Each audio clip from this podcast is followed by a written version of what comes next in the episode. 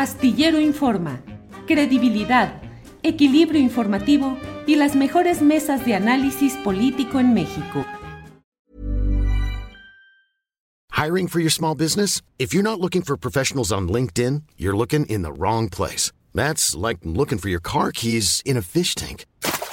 LinkedIn helps you hire professionals you can't find anywhere else, even those who aren't actively searching for a new job but might be open to the perfect role. In a given month, over 70% of LinkedIn users don't even visit other leading job sites. So start looking in the right place. With LinkedIn, you can hire professionals like a professional. Post your free job on linkedin.com slash people today.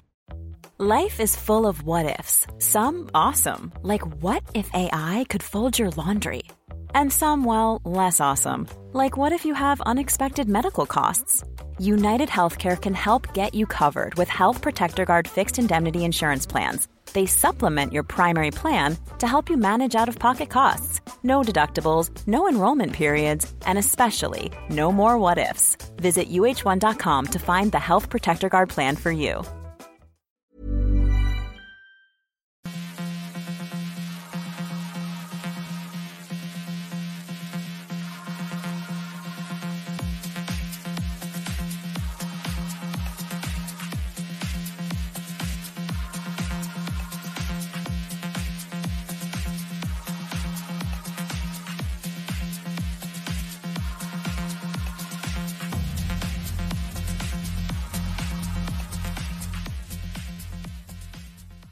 La una de la tarde, la una de la tarde en punto y ya estamos aquí en Astillero Informa. Muchas gracias por acompañarnos en este miércoles 17 de agosto. Hoy es un día en el cual hay mucha información y vamos a ir analizando varios de los temas relevantes de este día. Gracias por acompañarnos en esta transmisión. Y bueno, pues mire, hay declaraciones importantes, como siempre, relevantes que marcan agenda del presidente López Obrador. Tendremos hoy nuestra mesa de periodistas. En esta ocasión no estará Juan Becerra Costa por asuntos de trabajo, pero estará con nosotros el escritor y periodista Francisco Cruz Jiménez, junto con Arturo Cano y con Alberto Nájar.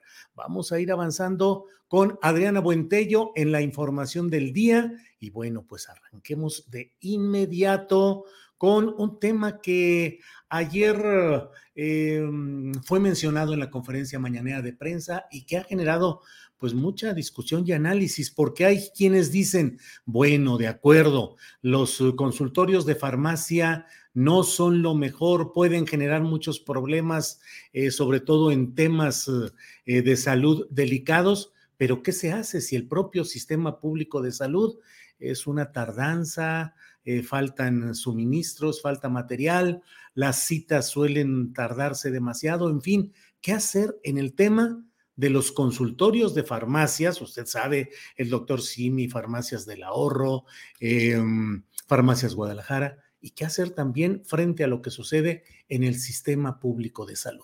Para hablar sobre este tema, creo que es muy importante la voz de un médico cirujano especialista en salud pública, como es el doctor Héctor Frisby, a quien saludo con gusto. Héctor, buenas tardes. Julio, buenas tardes. Un gusto estar otra vez con ustedes.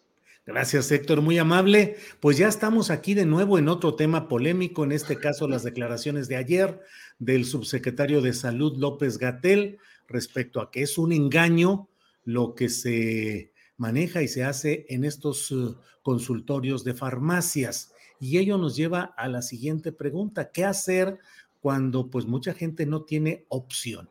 ¿Cuál es tu punto de vista sobre este tema, tu opinión? Por favor, Héctor.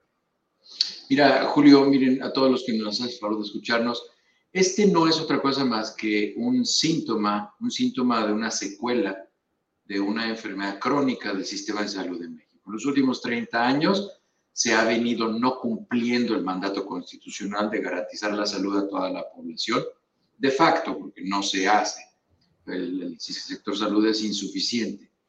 Se ha creado con el tiempo una necesidad de atención, y no solamente al 70%, lo voy a decir despacito, al 70% de las personas que viven en pobreza para acceder a un servicio de salud decoroso que de alguna manera cumple ciertos satisfactores. El problema está en que esto es un, hablando en términos médicos, este es un órgano que se creó por una necesidad. Hay una necesidad de atención a la población, el Estado no lo puede proporcionar y las personas no pueden acceder a servicios de salud privada. Incluso, déjame decirte, muchas de las personas que utilizan el sistema de las eh, farmacias, de los consultorios de farmacias, son personas que tienen seguros de gastos médicos mayores, pero los seguros de gastos médicos mayores no cubren, no cubren eh, consultas. Y entonces, pues las personas prefieren ir ahí a pagar 2.500 pesos por una consulta de un especialista o 1.000 por un médico general o un médico internista, una, una cuestión de este tipo. Entonces, es muy importante entender de dónde surge la necesidad de que haya farmacias con consultorios. Esto es una, es una costumbre de los pueblos en México. El doctor tenía su farmacia, su botica y atendía y veía pacientes. Esta no es una fórmula vieja. El problema es que ha crecido mucho, pero han crecido porque a unas personas que son empresarios les dan una beta, una oportunidad de hacer negocio y lo que hacen los empresarios es hacer negocio. Y eso no tiene por qué satanizarlos ni demonizarlos. Si está tan preocupado el Estado, bueno, pues que ellos abran consultorios cada 10 cuadras en los cuales los pacientes nos paguen y den atención médica y que el paciente pueda ir con su receta a una farmacia del INSABI a cambiarlo por un medicamento. Farmacia que esté cerca y que no le vayan a decir que no hay medicamento. Porque ese es el verdadero problema. El Estado ha sido incapaz históricamente. No estoy hablando de un partido, de un color, de un político, no estoy hablando de nada de eso, para que no se me vayan a empezar a distraer. Estoy hablando de que los gobiernos, todos, desde hace más de 40 años, han sido incapaces de satisfacer las necesidades de salud en un pueblo y lo están haciendo. Y lo que sí no voy a tolerar es que se vayan contra los médicos que trabajan en esas farmacias, porque ¿qué creen? Una vez que firman un contrato o acceden a trabajar para esas farmacias, pasan inmediatamente a las filas del proletariado, porque les pagan sueldos miserables y una vez más el Estado en omisión no in, forza a esos, a esos empleadores a través de la Secretaría del Trabajo a que no les pagan 10 o 12 mil pesos al mes o 14 mil pesos al mes, con lo cual tendrían que vivir después de impuestos con 350 pesos diarios, un médico. Y si a ese médico se le ocurre la absurda idea de querer casarse, tener hijos y comprarse una casa, tiene que ponerse a manejar un taxi, a cocinar quesadillas afuera de la casa de su mamá, donde le dan chance de vivir todavía. En fin, no es tan sencillo el problema y no es tan simple que se arregle diciendo ellos son los malos y no nos dejan a nosotros. Héctor, eh, este esquema en lo general suele ser, eh, digamos, relativizado a partir del hecho de que mucha gente dice, bueno, es un asunto menor, es una mm, catarro, una gripa prolongada, es un dolor de cabeza que tengo mm, circunstancial, seguramente en lugar de autorrecetarme a través de internet o de un familiar que tuvo un problema similar y tomó alguna medicina, pues van con un médico ahí, pero eh, pues no se va al fondo del asunto y con mucha frecuencia todo queda en una resolución muy inmediata, Héctor? Claro, porque esa es la obligación de los consultorios de farmacia. Ellos no están obligados a hacer diagnóstico de cáncer o de esclerosis múltiple o de un tumor cerebral. Ellos no están, o de cáncer de colon o de enfermedad pulmonar obstructiva. Ellos no están, no están para eso. Es como, es como si dijera, oye, Julio, es que no estás haciendo revisiones editoriales de los temas de política internacional. Pues no es la naturaleza del noticiero. los consultorios están para eso y que, que la, mira, estos tipos de consultorios empezaron a entrar en un auge y en un apogeo a partir de que el doctor Ángel Córdoba Villalobos, una persona al cual yo confieso es mi amigo, logró algo muy importante en México. Logró que los antibióticos fueran medicamentos que requirieran una prescripción. Eso es un acierto brutal, porque se está, México era el país líder en resistencias antibióticas y resistencias bacterianas en el mundo. ¿Por qué? Por la autoprescripción, porque muchas personas creían que porque la abuelita sabía, la madrina sabía, la tía sabía o la mamá sabía mucho de medicina, porque ya se había leído o el libro de los medicamentos, o toda su vida se la pasa leyendo de medicina, en el selecciones del Reader's Digest y todas estas cosas. Entonces, toda, toda la gente creía tener la capacidad de saber qué antibióticos funcionaban. Tú tomate este porque a mí me funcionó. Entonces, había, México era el líder en resistencias bacterianas por ese uso indiscriminado de antibióticos. Yo conocía gente que se iba a comer unos tacos a la calle y ahí traía sus antiparasitarios en la bolsa para empezárselos a tomar porque ya sabía que sus tacos le podían hacer daño. En fin, eh, todas esas costumbres se terminaron cuando se, se, se estableció esto. Entonces, ¿qué pasa? Que el 46% de las recetas que se vendían o de los medicamentos que se vendían en las farmacias eran antibióticos pues les empezó a bajar las ventas, pues casi a la mitad de las farmacias. que hicieron? Idearon este sistema para quien, que alguien ahí tuviera un recetario, escribiera para el antibiótico y se lo diera. Idealmente si lo necesita. Sí se disminuyó mucho el uso indiscriminado de antibióticos, pero bueno, esa fue una estrategia que se hizo de manera acertada. La cuestión está en que si no se toma una decisión como ya no prescribir antibióticos y no piensan, ok, ¿Qué van a hacer todas esas personas? Que las farmacias empiecen a poner consultorios y que se haga un análisis. Vamos, si yo lo sé, seguramente lo sabían las autoridades sanitarias en esos años. ¿Por qué no hicieron algo? ¿Por qué no las regularon? ¿Por qué no estamos acostumbrados en México a que haya una ley y se cumple?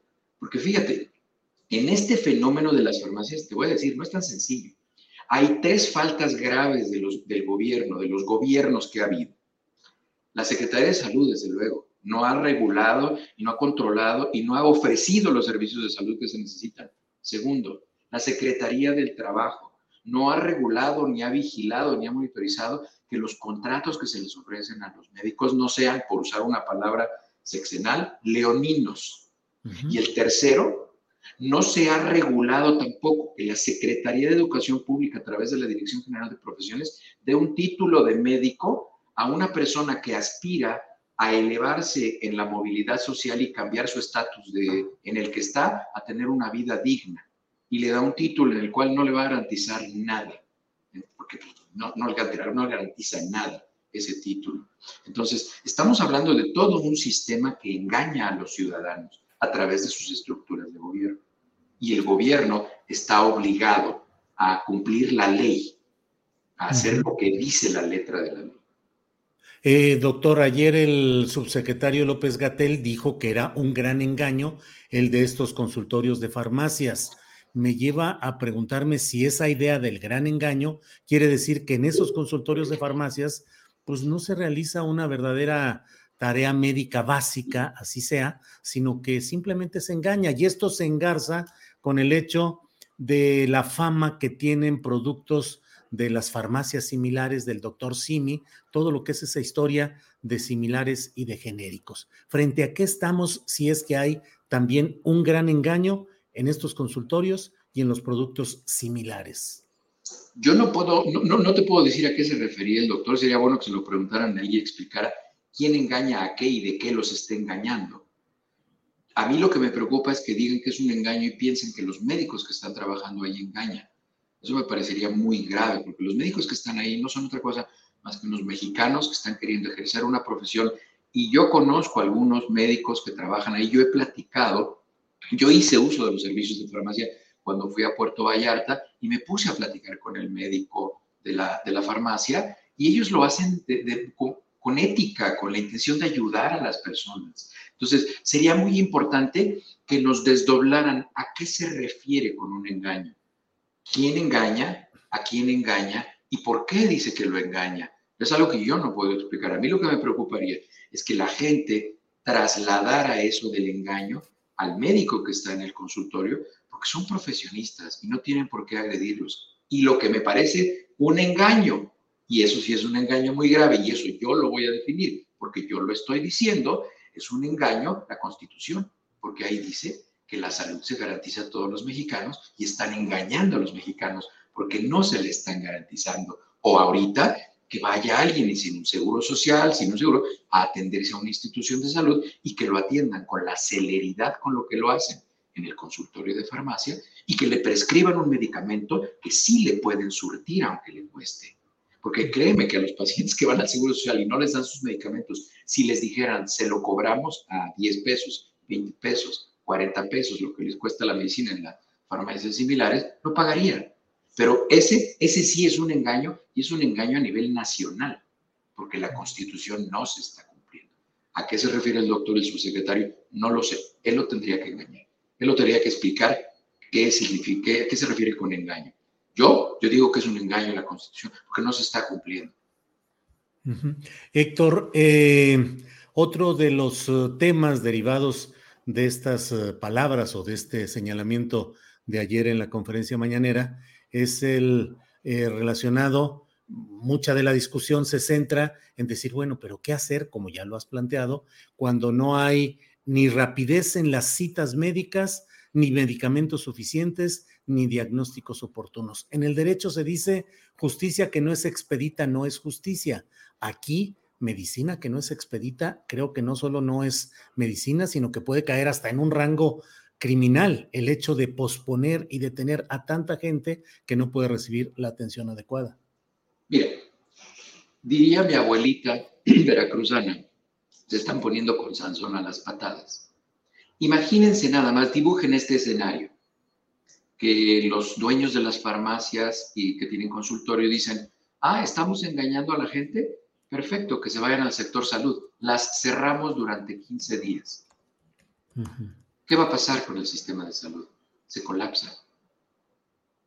Se colapsa. Entonces, no es tan sencillo, no es tan fácil como salir y decir, son malos y nos engañan. No, no es, no es tan sencillo los consultorios de farmacia cubren una necesidad de atención en salud que no cumple el gobierno, que está obligado constitucionalmente a hacerlo, porque así lo decidieron quienes escribieron la constitución.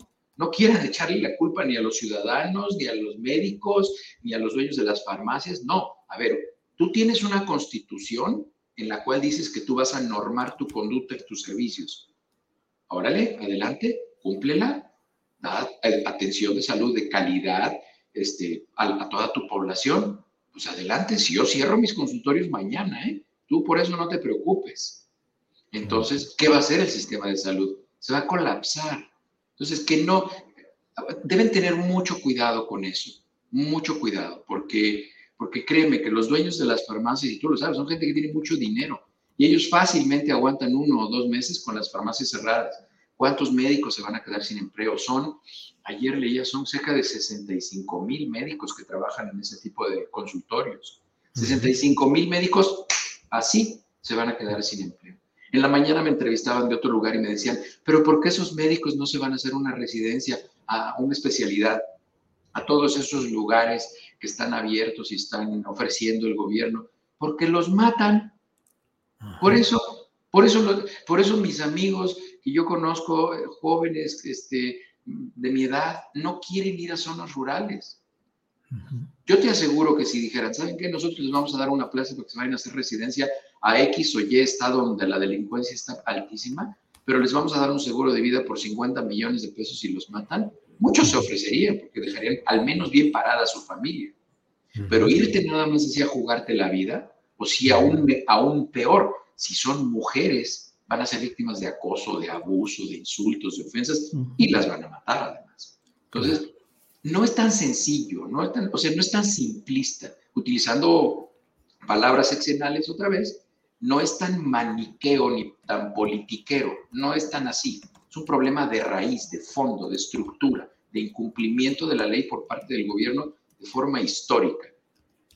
Bien, Héctor, pues eh, realmente muchas gracias por esta posibilidad de, acercarnos a este tema y de tener eh, todo este dato y, estos datos y esta información que nos compartes. Como siempre, te agradezco mucho la oportunidad de platicar a reserva de lo que desees agregar en el contexto de lo que hemos platicado, Héctor. Mira, Julio, nada más agregar que el 86% de las consultas o los problemas de salud se resuelven en el primer nivel. 8 de cada 10 pacientes van a tener su problema resuelto al ir y recibir atención de primer nivel. Solamente el 14% necesitan ir a especialidad o cirugía, cosas así. Entonces, esas farmacias le están ayudando al gobierno a contener el 86% de la demanda de atención Nada más. Muchas gracias, Julio. Que tengan un buen día. Ya te dejé calientito el noticiero. ¿Cuál debe ser? ¿Cuál debe ser? Para eso estamos aquí y además eh, de eso se trata. Al contrario, muchas gracias como siempre, Héctor. Hasta, luego. Igual, hasta luego. Pues sí, calientito que queda el chat y los comentarios, pero usted sabe que aquí en este programa damos paso a las voces que tienen puntos de vista interesantes sobre los temas del día. Eh, bueno, del día de la semana, los temas de actualidad. Y bueno, precisamente en esa misma circunstancia, eh, voy a hablar en unos segunditos con Mario Campa. Él es economista y politólogo, especialista en política económica. Y bueno, resulta que el presidente de Estados Unidos, Joe Biden, ha firmado una ley de inflación, una ley relacionada de la manera en que Estados Unidos eh, busca combatir la inflación y incluye en todo esto ciertos impuestos Creo que son detalles interesantes y por ello le doy la bienvenida a Mario Campa, que ya está por aquí. Mario, buenas tardes. Hola Julio, buenas tardes, ¿qué tal? Un placer estar contigo. Gracias, Mario. Pues eh, leí algunos tweets tuyos de hoy en los cuales comentas acerca pues, de varios de los detalles de esta ley relacionada con la inflación que ha dado a conocer el presidente Joe Biden, el presidente de Estados Unidos, y además de ello, eh, incrementos eh, eh, a impuestos. ¿De qué se trata todo esto, Mario? Bueno, hay que empezar, Julio, por decir que sí se llama reducción de inflación, básicamente la ley, pero es un tanto demagógico, ¿no? Pensar que incrementando el gasto como lo piensa hacer la ley se va a reducir la inflación, pues realmente está un poco eh, descontextualizado al menos, ¿no? Creo que, por supuesto, que la parte política para vender la aprobación de la iniciativa iba por ahí, es lo que más preocupa en estos momentos a los estadounidenses, pero las partes más interesantes de la ley y en donde realmente sí va a tener un efecto pues palpable, tangible, es en lo que comentas, en impuestos y también en acción climática o mitigación de la crisis climática ambiental que tenemos en estos momentos. En la parte específica de impuestos, hay básicamente tres grandes medidas para incrementar la recaudación. Podemos hablar de en qué se van a utilizar, pero primero enfoquémonos en la recaudación. Son tres. Uno es incrementar en 80 mil millones de dólares eh, la operatividad o la parte administrativa del IRS, que es el equivalente al SAT aquí en México. Se espera que duplique su fuerza laboral que pueda hacer, por ejemplo, más investigaciones a cierto tipo de empresas complejas, dadas eh, sus estructuras, digamos, fiscales y administrativas, y que además refuerce su capacidad tecnológica, ¿no? Entonces, ahí van 80 mil millones de dólares que se estima que va a traer eh, recaudación adicional, ¿no? Eh, la segunda medida tiene que ver con un impuesto, una tasa mínima del 15% efectiva a las multinacionales que tienen más de eh, mil millones de utilidad al año. Estamos hablando de aproximadamente 150 grandes corporativos en los Estados Unidos que sí verían más pago de impuesto. Sabemos que tienen tasas nominales pues un poco más altas, Julio, pero a la hora de meter exenciones, deducciones, depreciaciones, etcétera, la tasa efectiva va disminuyendo y hay empresas, está muy documentado esto, que tienen tasas efectivas de menos del 10%, ¿no? De menos del 10. Sobre todo las tecnológicas y, las, y, los, y los bancos. Eh, entonces, se está buscando con una tasa mínima que está bien, incluye todo lo que tú quieras, pero no me puedes pagar menos de este porcentaje. Lo que se espera que, por supuesto, lleve más recaudación en ese grupo específico de corporativos. Hablamos de únicamente aproximadamente 150, ¿no? Y la tercera... Mario, ¿y esa medida eh, pues afecta a los grandes capitales? ¿Impensable aplicarlo en México algo así?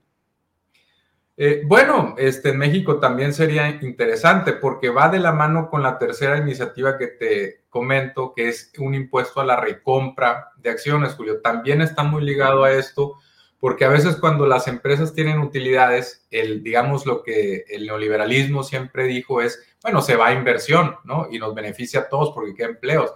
Pero realmente lo que vemos es que cuando tienen muchas utilidades las empresas, mucho de eso pues lo decretan como dividendo, es decir, se reparte entre los accionistas o recompran las acciones. El recomprar acciones pues implica de la, de la parte privada o ajena que tiene la empresa a otros inversionistas, pues recomprar esas acciones para recuperar el capital que tenían prestado por otro lado.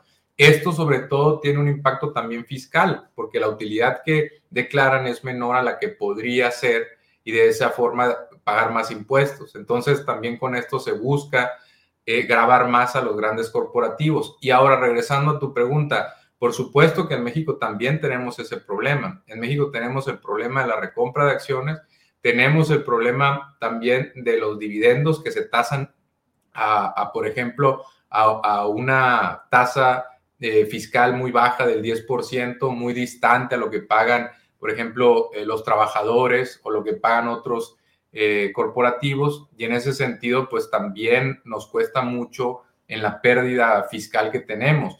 Todo esto es muy progresivo, Julio, porque si estás enfocándote a los grandes corporativos, a la bolsa de valores que están las empresas más grandes, si te estás enfocando ahí, focalizando los esfuerzos tributarios en esos segmentos, pues por supuesto que el principal afectado son los grandes accionistas, que son muchas veces fondos de inversión, que son eh, pues grandes, eh, eh, digamos, empresarios, innovadores o oligarcas, si lo quieres ver también así, llámese los multimillonarios de los Estados Unidos.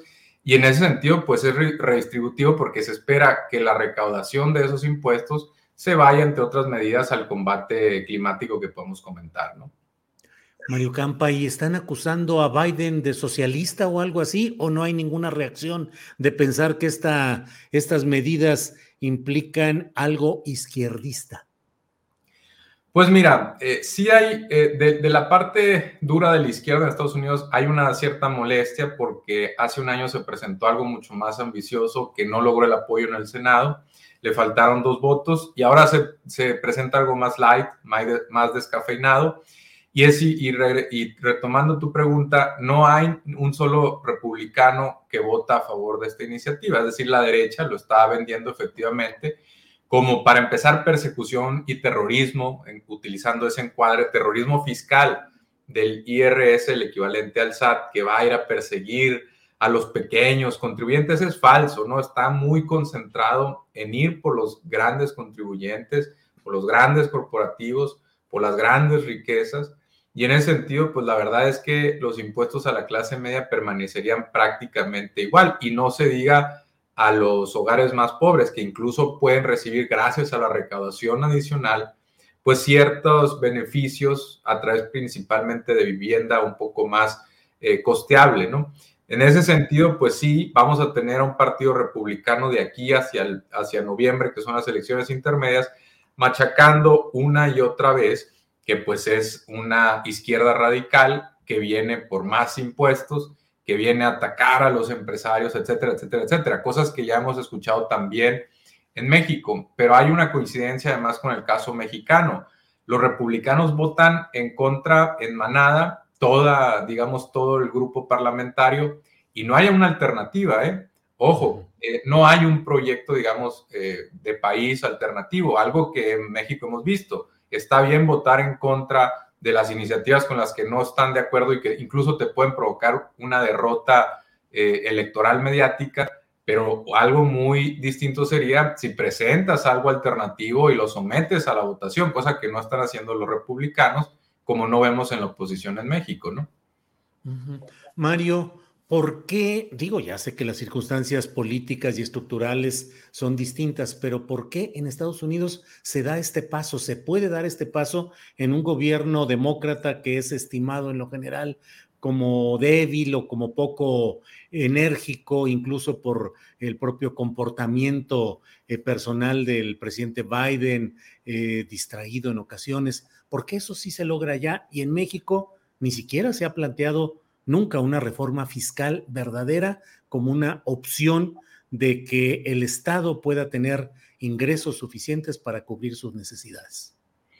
Sí, bueno, mira, hay que recordar que en, Estados Unidos el tema de la fiscalidad suele ser mucho más, este, un factor electoral mucho más marcado que en México, donde típicamente tienes a los republicanos que quieren recortar impuestos y a los demócratas que quieren subirlos. Lo que vemos un poquito distinto en los últimos años y en parte impulsado por el ala realmente izquierda, no la liberal, la izquierda encabezada entre otros por Bernie Sanders, que ha empujado más impuestos a los ricos, porque en México estamos acostumbrados también a asociar una reforma fiscal a más impuestos para la clase trabajadora y para los hogares más pobres. porque hay que recordar que estábamos acostumbrados a que el IVA sea lo que se sube, ¿no? Lo subió Cedillo después de una crisis, la que dejó Salinas, y lo subió Calderón del 15 al 16% ese IVA. El IVA, que es al consumo, es muy regresivo en el sentido de que lo pagan mucho, lo, lo resienten más los hogares pobres en relación al ingreso propio. Entonces, en México lo que nos ha faltado, Julio, y hablo aquí de desde la parte de vista estratégica y también desde el discurso de la izquierda, es no vender una reforma fiscal en general que recauda por recaudar, sino una reforma fiscal progresiva. Progresiva quiere decir que le cobra tasas más altas, impuestos más altos, a veces incluso focalizado específicamente a los más ricos. Eso es lo que hay que posicionar, que no se, no se trata de reformas o de nuevos impuestos que afectan al 90%, sino al 10, al 5, al 1% más rico. Y es ahí donde hay que dirigir los esfuerzos en un país donde México, como México, que tiene tasas de pobreza cercanas al 50% de la población, uno de los países más desiguales del mundo y además el de la OCDE que menos recauda impuestos y por ende menos gasto social tiene para reducir estas desigualdades, ¿no? Entonces yo creo que hay que ir evolucionando en el debate público y hay que plantear la necesidad no de cualquier reforma fiscal, una reforma fiscal progresiva. Y si quieres, quítale la etiqueta progresiva que le cobre más a los ricos para ser francos y directos, ¿no? Pues sí, pues difícil en las circunstancias políticas y siempre con la reacción, los coletazos de los grupos de poder económico en México que ante la menor eh, latismo de una reforma que afecte sus eh, ganancias, eh, se ponen complicadas las cosas. Mario, pues gracias por esta oportunidad de platicar, de analizar estos temas, a reserva de lo que desees agregar para complementar o para añadir algo. Mario. Un gusto, Julio, estar contigo. Digo, es una reforma, se considera eh, histórica en términos del combate al clima. Para, para resumir, no afecta mucho la inflación y sí es progresiva en el sentido de recaudar más impuestos a los ricos. Yo creo que hacia 2024 México tiene que plantearse el debate de esa reforma fiscal progresiva y pues estamos en buen tiempo, ¿no? Y un saludo a todos, a la audiencia y gracias por recibirme. Al contrario, Mario, muchas gracias y buenas tardes. Hasta luego. Gracias. Gracias a Mario Campa, economista y politólogo, que nos hace favor de analizar con nosotros este tema de esta ley que se ha logrado en Estados Unidos. Bueno, hay otro tema que está calientito y de él vamos a hablar de inmediato. En unos segundos está con nosotros Juan Carlos Miranda Arroyo. Él es profesor de tiempo completo de la Universidad Pedagógica Nacional, Unidad Querétaro. Juan Carlos, buenas tardes. Juan Carlos. Hola Julio, ¿qué tal? Buenas tardes, ¿cómo estamos? Muchas gracias. Saludos a todos, a todas. Gracias. Juan Carlos Miranda Arroyo es profesor de tiempo completo de la Universidad Pedagógica Nacional Unidad Querétaro y quiero pedirle su opinión. Él ha estado en algunas mesas eh, de discusión, de análisis sobre temas educativos en este programa o en sus anteriores eh, versiones. Y bueno, Juan Carlos, ¿cómo ves este nuevo plan de estudios presentado eh, en el contexto del cambio de titularidad de la Secretaría de Educación Pública? Pues eh, es interesante, yo creo que es un tema que se abre a la discusión. Eh, a pesar de que el mismo gobierno del presidente López Obrador y la Secretaría de Educación Pública no abrieron la discusión desde un principio. Eh, se llevaron a cabo una serie de, de mesas de trabajo de manera más interna y el primer documento que sale de manera un poco extraña, como filtración hacia hacia las redes sociales fue el primer eh, documento preliminar del cambio curricular para la educación básica. Entonces, e, es interesante que el debate se ha dado de manera más social y menos de manera institucional. Es decir, las redes sociales han jugado interesante en el debate, llamémosle un poco más independiente sobre estos temas de una transformación curricular para la educación básica. Ahora, con respecto a los contenidos, hay un cambio, se está buscando un cambio que va de poner en el centro a la escuela hacia eh, otro concepto que es poner en el centro a la comunidad. Aunque por default, aunque por definición la escuela es una comunidad educativa, eh, pero se está pensando, aparte de la comunidad educativa, eh, tener como referente a la comunidad como territorio, población y derechos. Entonces, es, es un planteamiento interesante que se tendrá que discutir con mucho mayor profundidad en los próximos meses y quizá años. Juan Carlos, hay desde ahora las críticas que dicen que es está demasiado ideologizada esta propuesta, que tiene una serie de consideraciones eh, contrarias al neoliberalismo, contra el colonialismo, en fin, hay un segmento ya de los opositores a la llamada 4T que están hablando mucho de estos temas. ¿Qué es lo que te parece a ti? No, a mí me parece que el calificativo de ideologizar o que es un planteamiento ideológico, me parece que es eh, equivocado porque todo planteamiento de un cambio en, los, en la selección de contenidos, en la selección de métodos educativos, siempre es un planteamiento ideológico. Es decir, no puede haber planteamientos no ideológicos.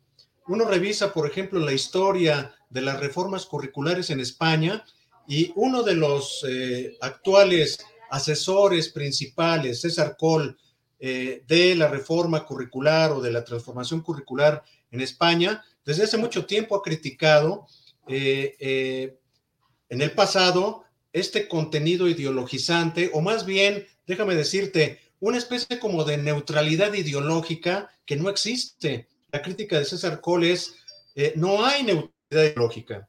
Entonces, calificar como ideológico este, este proyecto, a mí me parece equivocado por quienes lo hacen. Sí, Juan Carlos, y en lo operativo concreto, ¿qué le puedes decir a quienes nos escuchan? ¿Qué es lo que va a pasar? ¿Va a ser un plan piloto? Eh, ¿Qué se va? ¿Cuáles son los cambios sustanciales? ¿Qué es lo que va a pasar? Un padre de familia, ¿qué debe de analizar y a qué debe estar atento? Eh, muy buena pregunta porque tiene que ver con la parte, fíjate, el, planteamiento de, transformación curricular eh, inicia al revés. Eh, yo en, un texto por ahí escribí que se preocuparon primero por la silla y después se, preocuparon por el caballo. Y, y, también hay que preguntarse para dónde va ese caballo. Entonces, ¿cómo comienza esta, esta nueva etapa de la transformación curricular para la educación básica en México? con cambios a los libros de texto gratuitos. Así comenzó.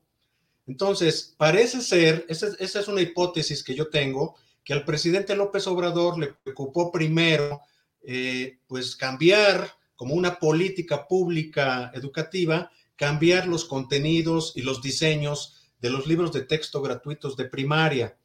Y luego vino, eh, para mi gusto, lo más importante es la discusión sobre la estructura de los contenidos, de planes y programas, porque los libros de texto son unos auxiliares didácticos. Entonces, lo primero que se tiene que discutir es la estructura curricular. Entonces, la Secretaría de Educación Pública eh, hizo, digamos, una especie como de rectificación sobre la marcha y eh, llamó a la discusión a partir de enero-febrero eh, sobre una propuesta curricular. De manera operativa, lo que hay que poner mucha atención es cómo está esta estructura.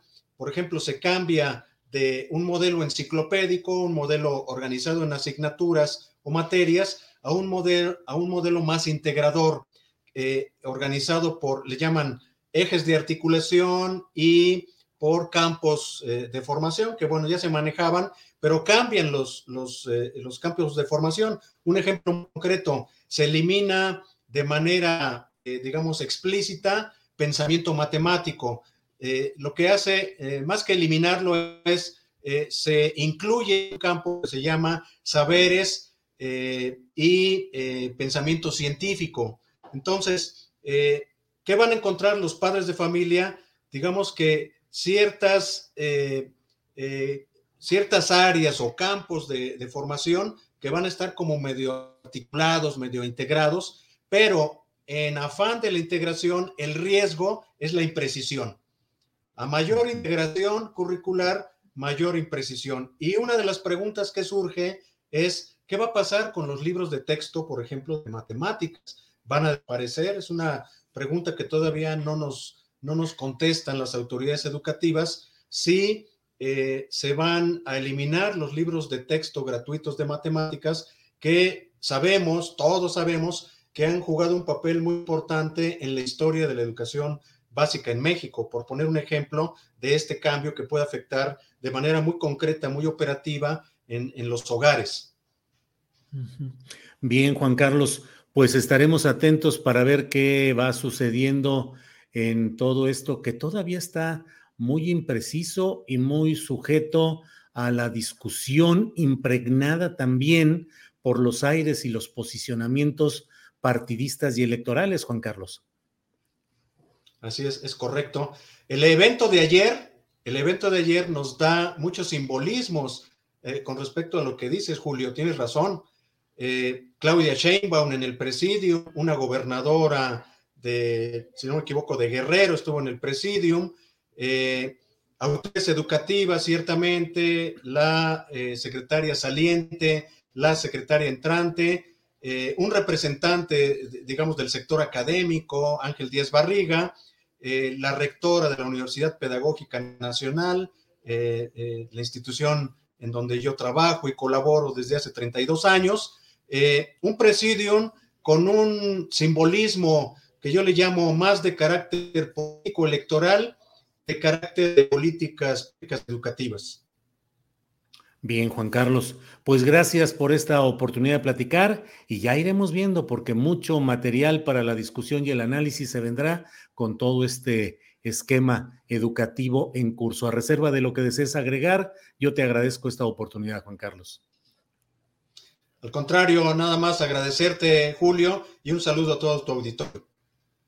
Gracias, Juan Carlos Miranda Arroyo. Hasta luego. Gracias. Buenas tardes. Hasta luego.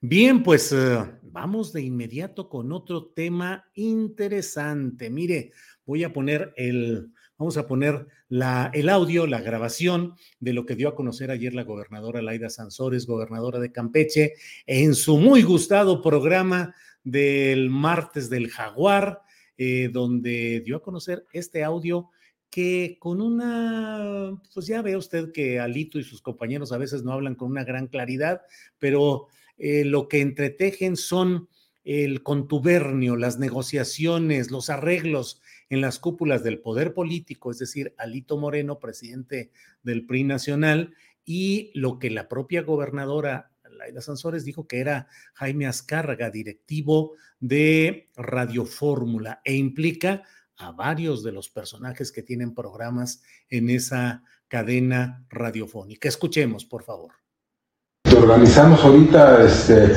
pues una serie con todos los de mujer. Y todos los de mujer salen en todo el estado, Javier Pose, Maxim salen en todo el estado en Telefórmula. Entonces, pues éntrale y pues rematamos con los de noticias que tú me digas. Estoy abierto a, lo que quieras. Gracias, Puedes entrar ahí con Denise o puedes entrar con Joaquín o con. ¿Cómo te trató Joaquín bien, no? No, yo la oí y le digo a este cabrón que el pinche, yo le, yo le dije, porque no te dije, yo le dije Jaime, es que yo, ¿sabes qué creo? Que traen el tema con Samuel Jaime. Mira, es que ¿sabes por qué? Porque pregunté, a ver cabrón, tú eres de, te preguntó culeradas. La neta. Es que se, se fue, o sea, quería que me le... Quería que le rompiéramos la madre a Clara Luz, pero no la podemos madrear. Ahora está madreada, cabrón. Si la bajamos... Hola, güey, esa ya mamó. Sí, Sí, el video está, está, está ridículo, güey, el último Sí. que... Entonces en la, en la, en la entrevista, eh, Joaquín, yo sentí Joaquín que quería que me le dejara caer a Clara. Me le dejaba caer a Samuel y me decía, "A ver, a ver, a ver, a ver, usted es el candidato, yo le estoy, este, yo no soy el candidato, usted dígame, o sea, como que le parte la mano, le digo, ahora, usted me pregunta y yo contesto, ¿no? Este, Pero también, ¿sabes qué podemos hacer? Digo, aquí entre amigos que estoy aquí con mi amigo, las preguntas que quieres que te haga, las cuelgas. ¿Entiendes? Por, por- Habló la señora de San Pedro. la chingada, No, pues, y- y la clavamos. ¿ok? En donde tú quieras, entonces... de Ya, yo ya me eduqué. Ah, bueno, pues donde tú te quieras... Este, Pues sí, mejor, porque, porque Pues, si- digo, claro, si yo voy a tampoco puedo controlar a estos cabrones que van a preguntar. Sí, no, está- Ahora sí que son, cada cabrón de estos tiene su... Bueno, pues ahí está ese audio que ha- se ha difundido con amplitud eh, lo que se escucha pues son las maniobras tejidas ahí para tratar de definir cómo golpear a una candidata, Clara Luz Flores, o ayudar al PRI, o mantener a la candidata, no golpearla porque no tiene sentido, en fin, y las palabras eh, claves de este directivo en lo que, según ha dicho la, la gobernadora Sansores es el directivo de Radio Fórmula, de nosotros colamos las preguntas, tú dime, las clavamos y además, ¿cómo te trataron? Te trataron bien, ¿verdad? O sea, los muchachos te han tratado bien. Bueno, para hablar de este tema, eh, déjeme, en unos segundos va a estar con nosotros nuestro siguiente invitado, pero le voy comentando que he leído varios comentarios, varios tweets relacionados pues con esto que ha sucedido de colar preguntas a modo y prometer o negociar un buen trato en las entrevistas. Y en ese mismo esquema es en el cual eh, he leído algunos tweets de Jorge Armando Rocha, periodista y politólogo, con maestría en análisis político, conductor de ADN 40 y Mañanera 360. Jorge Armando Rocha, buenas tardes. Estimado Julio, un honor, un placer. Muchas gracias por la invitación. Muy buenas gracias. tardes. Gracias, Jorge Armando. Jorge, ¿qué te ha parecido esta develación de este audio? Que bueno, ya habíamos escuchado algunos con la siempre preclara voz del prócer Alito Moreno, eh, hablando de cómo tratar a los periodistas y cómo matarlos de hambre y no sé cuántas cosas, pero ahora, pues lo que devela este audio son negociaciones para entrevistas a modo. ¿Qué reflexiones, qué comentarios tienes sobre este tema, Jorge Armando? Eh, estimado Julio, bueno, primero eh, vemos claramente cómo algunos medios de comunicación, en particular sus dueños, utilizan a los conductores como si fueran eh, fichas en un tablero de ajedrez y sobre todo para ayudar o castigar a los adversarios. Incluso pues tienen un menú, porque esto nos refleja en el caso de Radio Fórmula, para hablar claramente, eh, entendemos que la voz es de Jaime Azcárraga, que es el eh, presidente eh, y dueño de Radio Fórmula, que está con Alejandro Moreno Cárdenas, mejor conocido como Alito, el presidente del PRI, y le dice, bueno, pues, ¿cómo los están tratando los míos, no? estaría ahí en esta conversación Adrián de la Garza, que era el candidato prista al gobierno de Nuevo León, y pues ahí eh, lo que les presenta el dueño de Radio Fórmula es un menú de cómo ayudarlos. Les puedo ayudar a través de esta eh, fila de personalidades, incluso del espectáculo, para los mensajes suaves, los que pudieran penetrar hacia eh, ciertos sectores sociales, pero también tengo a los que podrían aventar los golpes, los chicos malos, eh, cómo los están tratando y también está ideando algunas formas en las cuales podría introducir preguntas a modo en favor de eh, un candidato.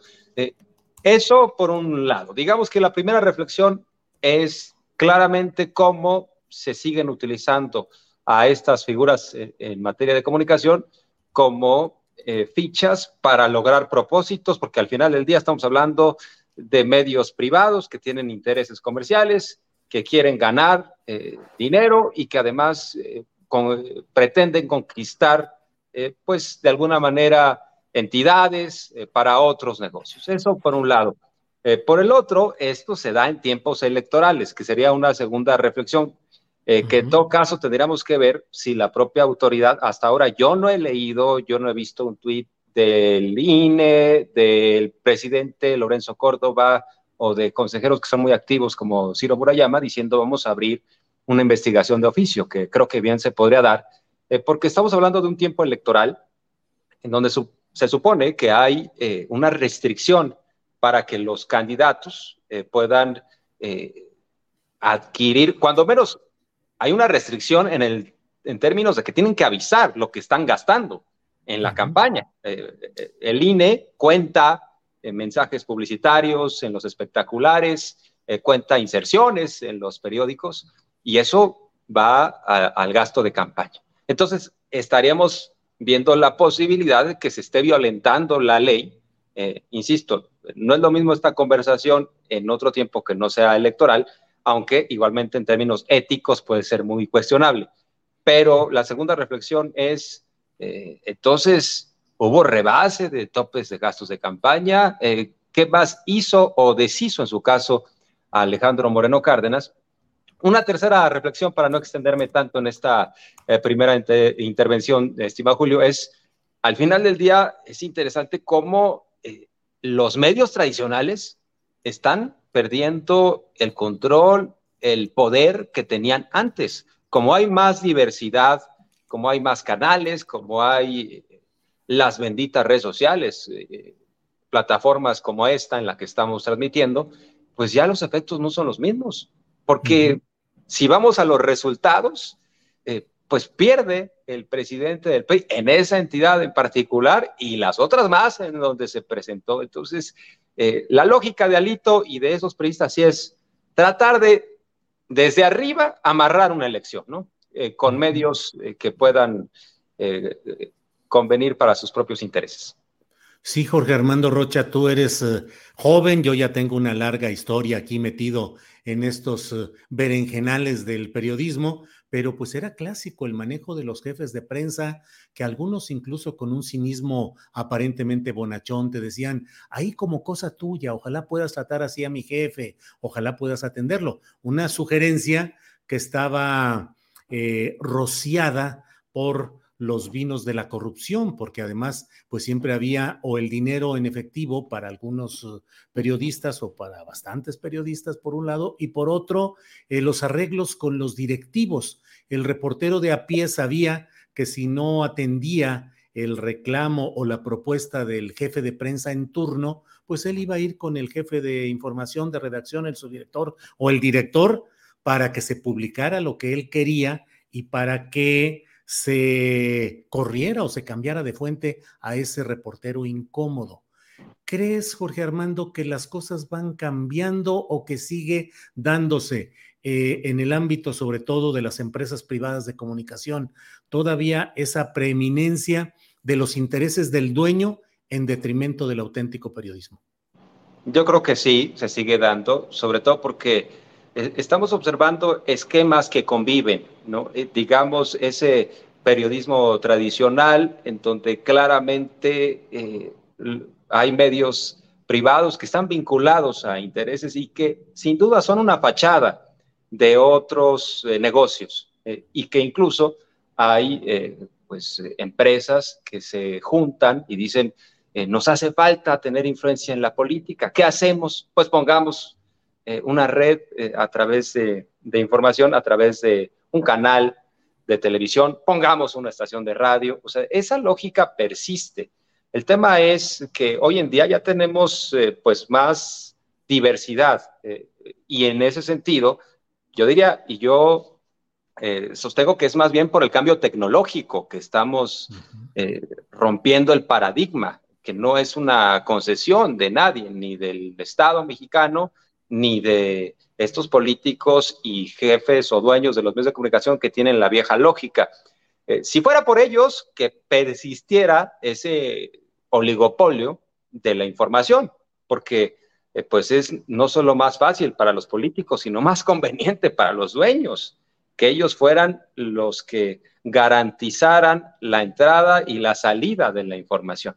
Y ahora, con las plataformas, con la diversidad, con Twitter, YouTube, Facebook, y el hecho de que pues ya cualquiera que tenga voluntad y sobre todo, claro, mucho esfuerzo, disciplina y tenacidad, eh, pueda eh, montar su, su, canal y su vía de comunicación y podamos registrar permanentemente eh, ¿no? lo que sucede en las calles, subir videos, opiniones.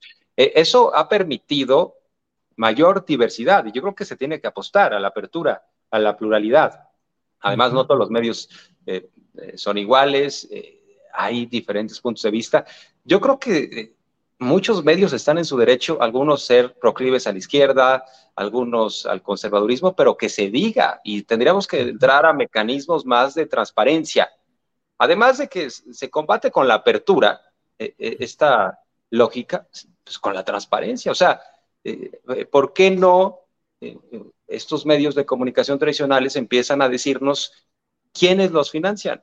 Así como, por ejemplo, ahora que venía reflexionando sobre esta entrevista, eh, Twitter lo que hace es cuando uno revisa eh, Sputnik, esta cuenta, ahí le ponen, este medio es financiado en buena medida con el dinero del gobierno de Rusia, ¿no?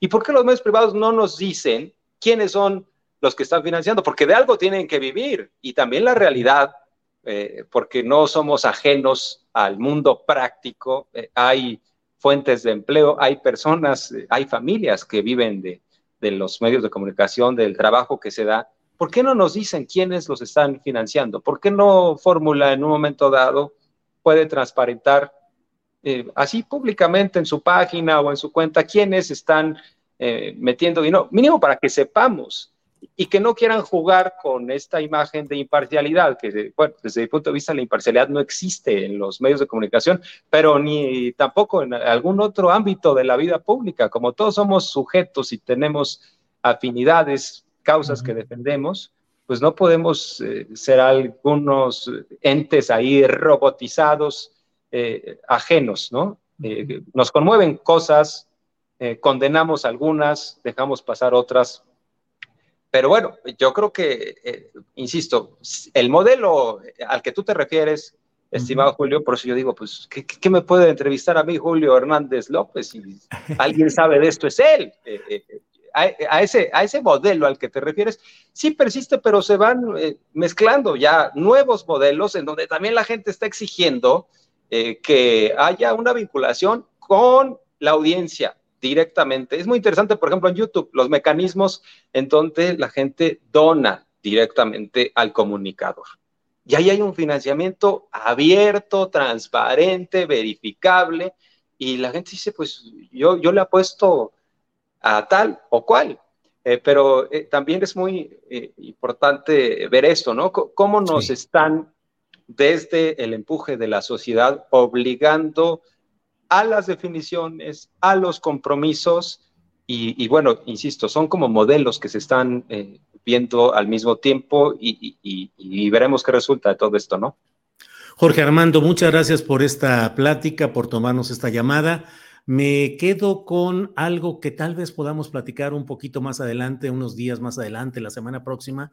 Me gustaría preguntarte cómo ves la evolución de las empresas de los medios de comunicación tradicionales, conservadoras, asociadas a poderes del pasado, pero que me da la impresión de que siguen estructural y financieramente bien pertrechadas y que están prestas a esperar que termine este sexenio para tratar de recuperar camino. Y por otro lado, qué tanto han podido avanzar y afianzarse las opciones, sobre todo tecnológicas, como dices, eh, que son distintas, que ofrecen algo diferente, pero no sé en la evolución del proceso político que se viene, cómo vaya a darse. Ojalá lo podamos platicar en una próxima entrega y a reserva de lo que desees agregar, pues yo te agradezco el que hayas estado hoy aquí con nosotros, no. Otra vez un placer, un honor, muchas gracias por la invitación y nada más agregaría a este planteamiento que haces, hacia bote pronto, no solo estarían esperando estas empresas tradicionales un cambio, así como diciendo, ya, ya la vamos a librar, estamos a punto de llegar al otro lado del río, es cuestión de tiempo, eh, pero también están perdiendo audiencia y, el hecho de que eh, las otras plataformas estén eh, vigentes, pues es un reto yo no sé qué tanto más, sí tienen un poder financiero importante detrás, pero hasta qué punto va a seguir siendo negocio, creo que es un gran reto para los medios tradicionales por la pérdida de audiencia. ¿eh? Creo que también tienen claro que cada vez hay menos encendidos en televisión, cada vez la gente consume menos ese tipo de, de información. Pero un placer, estimado Julio, gracias. Gracias, Jorge Armando. Hasta luego. Gracias, buenas tardes. Muchas gracias, buenas tardes. Bueno, pues esta ha sido la voz del joven periodista Jorge Armando Rocha y vamos de inmediato con un tema actualito, calientito. Está con nosotros Carlos Manuel Juárez, él es periodista, director de Elefante Blanco en Tamaulipas. Carlos Manuel, buenas tardes. Hola Julio, buena tarde. Pues sí, con la información calientita, recién, recién sacada esta información de la Suprema Corte de Justicia que acaba la primera sala de, pues, de resolver por fin las controversias constitucionales en el caso del desafuero y la orden de aprehensión pues, del gobernador Cabeza de Vaca. ¿Y cuál es ese resultado, Carlos Manuel, que han resuelto? Pues el resultado es que, le eh, que reconocen que Cabeza Vaca tiene fuero y la orden de aprehensión pues queda sin funciones. La orden de aprehensión no es, eh, quedó, digamos, eh, pues, inválida ante el reconocimiento de que, de que el gobernador tiene fuero y que mencionó la Corte en una votación que fue aprobada por unanimidad que el proceso de desafuero en la Cámara Federal no invalida el proceso de desafuero en la Cámara Estatal. Es decir, eh, seguiremos viendo eh, eh, ese tipo de casos porque ya este caso sienta, sienta, jurisprudencia a nivel nacional. Es decir, si, se, si en un futuro se quiere intentar quitarle el fuero a un gobernador, pues bueno, la última palabra la va a tener los congresos estatales. decirte que el gobernador Cabeza Vaca dado ya esta información, eh, prepara pues un festejo en Tampico, en la zona sur, va a dar una gira por la zona sur, a inaugurar obras y bueno, pues va a festejar con el pedazo de territorio de Tamaulipas que menos le es, eh, digamos, oposición, que es el sur de Tamaulipas, Tampico, Madero, Altamira. Curiosamente, Julio, Tampico gobernado por el PAN, Madero gobernado por Morena y Altamira gobernado por Morena, pero son territorios en donde los alcaldes de Morena, específicamente Adriano Ceguera Kernion, se considera un amigo del gobernador y donde ahí hoy en la tarde va a estar el gobernador festejando esta, pues este desafuero desactivado. La verdad es que es una victoria eh, en toda la extensión de la palabra para cabeza de vaca, una victoria inclusive en términos pues como lo vimos, de confrontación con el presidente, yo considero que es una, una victoria eh, en contra de una derrota de AMLO, una victoria de cabeza de vaca, pero también, eh, Julio, y con eso cerrar el comentario, Cabeza de Vaca, después de esto, va a lanzar su campaña a la presidencia. Él quiere ser candidato del PAN a la presidencia y después de esta victoria judicial se apuntala más como uno de los aspirantes a la candidatura, ya sea por el PAN o por una alianza de lo que viene en 2024. Eh, la narrativa de cabeza de vaca con este, esta resolución de la Corte se mantiene y ya eh, oficialmente pues eh, va a mencionar que fue un perseguido político. veremos, veremos qué es lo que sucede más, Julio, y lo estaremos reportando aquí contigo. Carlos Manuel, esta resolución de la Corte implica pues que no se puede hacer, no se puede emprender acción penal contra eh, cabeza de vaca por todo lo que lo acusaron y procesó la Cámara Federal. Tendría que aprobarlo en dado caso el Congreso de Tamaulipas. ¿Y cómo está integrado ese Congreso, Carlos Manuel, en correlación de fuerzas? Mira, en correlación de fuerzas, hoy eh, el PAN es mayoría, la alianza PAN-PRI. Hay que recordar que cuando inició este Congreso el, primero de octubre del año pasado, había una mayoría de Morena. Sin embargo, eh, tres diputadas de Morena renunciaron a Morena y se unieron al PAN. Y ahí es donde la aritmética se volteó y donde ahorita el PAN mantiene inclusive la presidencia de la Junta de Coordinación Política del Congreso del Estado. Eh, prácticamente estamos, eh, julio, 44 días de que Cabeza de Vaca deje el poder. ¿Qué podemos ver? Que Cabeza de Vaca eh, permanezca de aquí hasta el último día de septiembre como gobernador eh, se manejan varias versiones. Una es que Cabeza de Vaca va a permanecer hasta una semana antes eh, y después va a pedir licencia, se va a ir del, país, porque es importante mencionar, la Corte está diciendo que, que no se puede ejercer acción penal en contra de Cabeza de Vaca. No está diciendo que es inocente de los delitos que se le imputan. Y se le imputan tres delitos, defraudación fiscal, operaciones con recursos de procedencia ilícita y delincuencia organizada. Se le menciona en casos eh, particularmente en Tamaulipas, pero también en casos de índole nacional como los sobornos de Odebrecht. Eh, en fin, eh, se, le señala como un personaje de este grupo político de Roberto Gil Suárez, de, los senadores Lavalle, en fin, de todo esos, e, ese grupo político calderonista. Hoy la Corte lo que dice es, el proceso fue correcto, Cabeza de Vaca tiene fuero, pero después del 1 de octubre de 2022 cabeza de vaca pudiera ser ya perseguido cuando quede sin fuero por la Fiscalía General de la República, quien es quien tiene los casos eh, en su... Eh, Híjole, se cortó por ahí. Se cortó la transmisión con Carlos Manuel. Eh, bueno, lo esencial ya está dicho.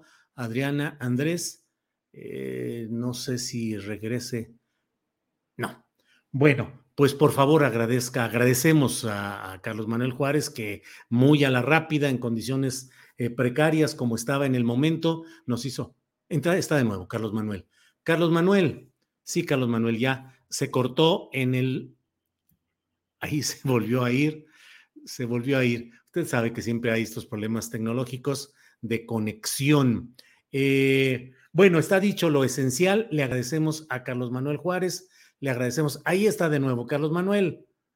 A ver si ya. Eh, ¿Ya? Julio, perdón, es que estoy aquí en el, en el justo estaba, estoy aquí en el Congreso de Tamaulipas porque pensamos que iba a haber eh, movimiento respecto, dependiendo, digamos, la resolución de la Corte. Estoy aquí en el lobby donde hay un como muy señal muy va y viene.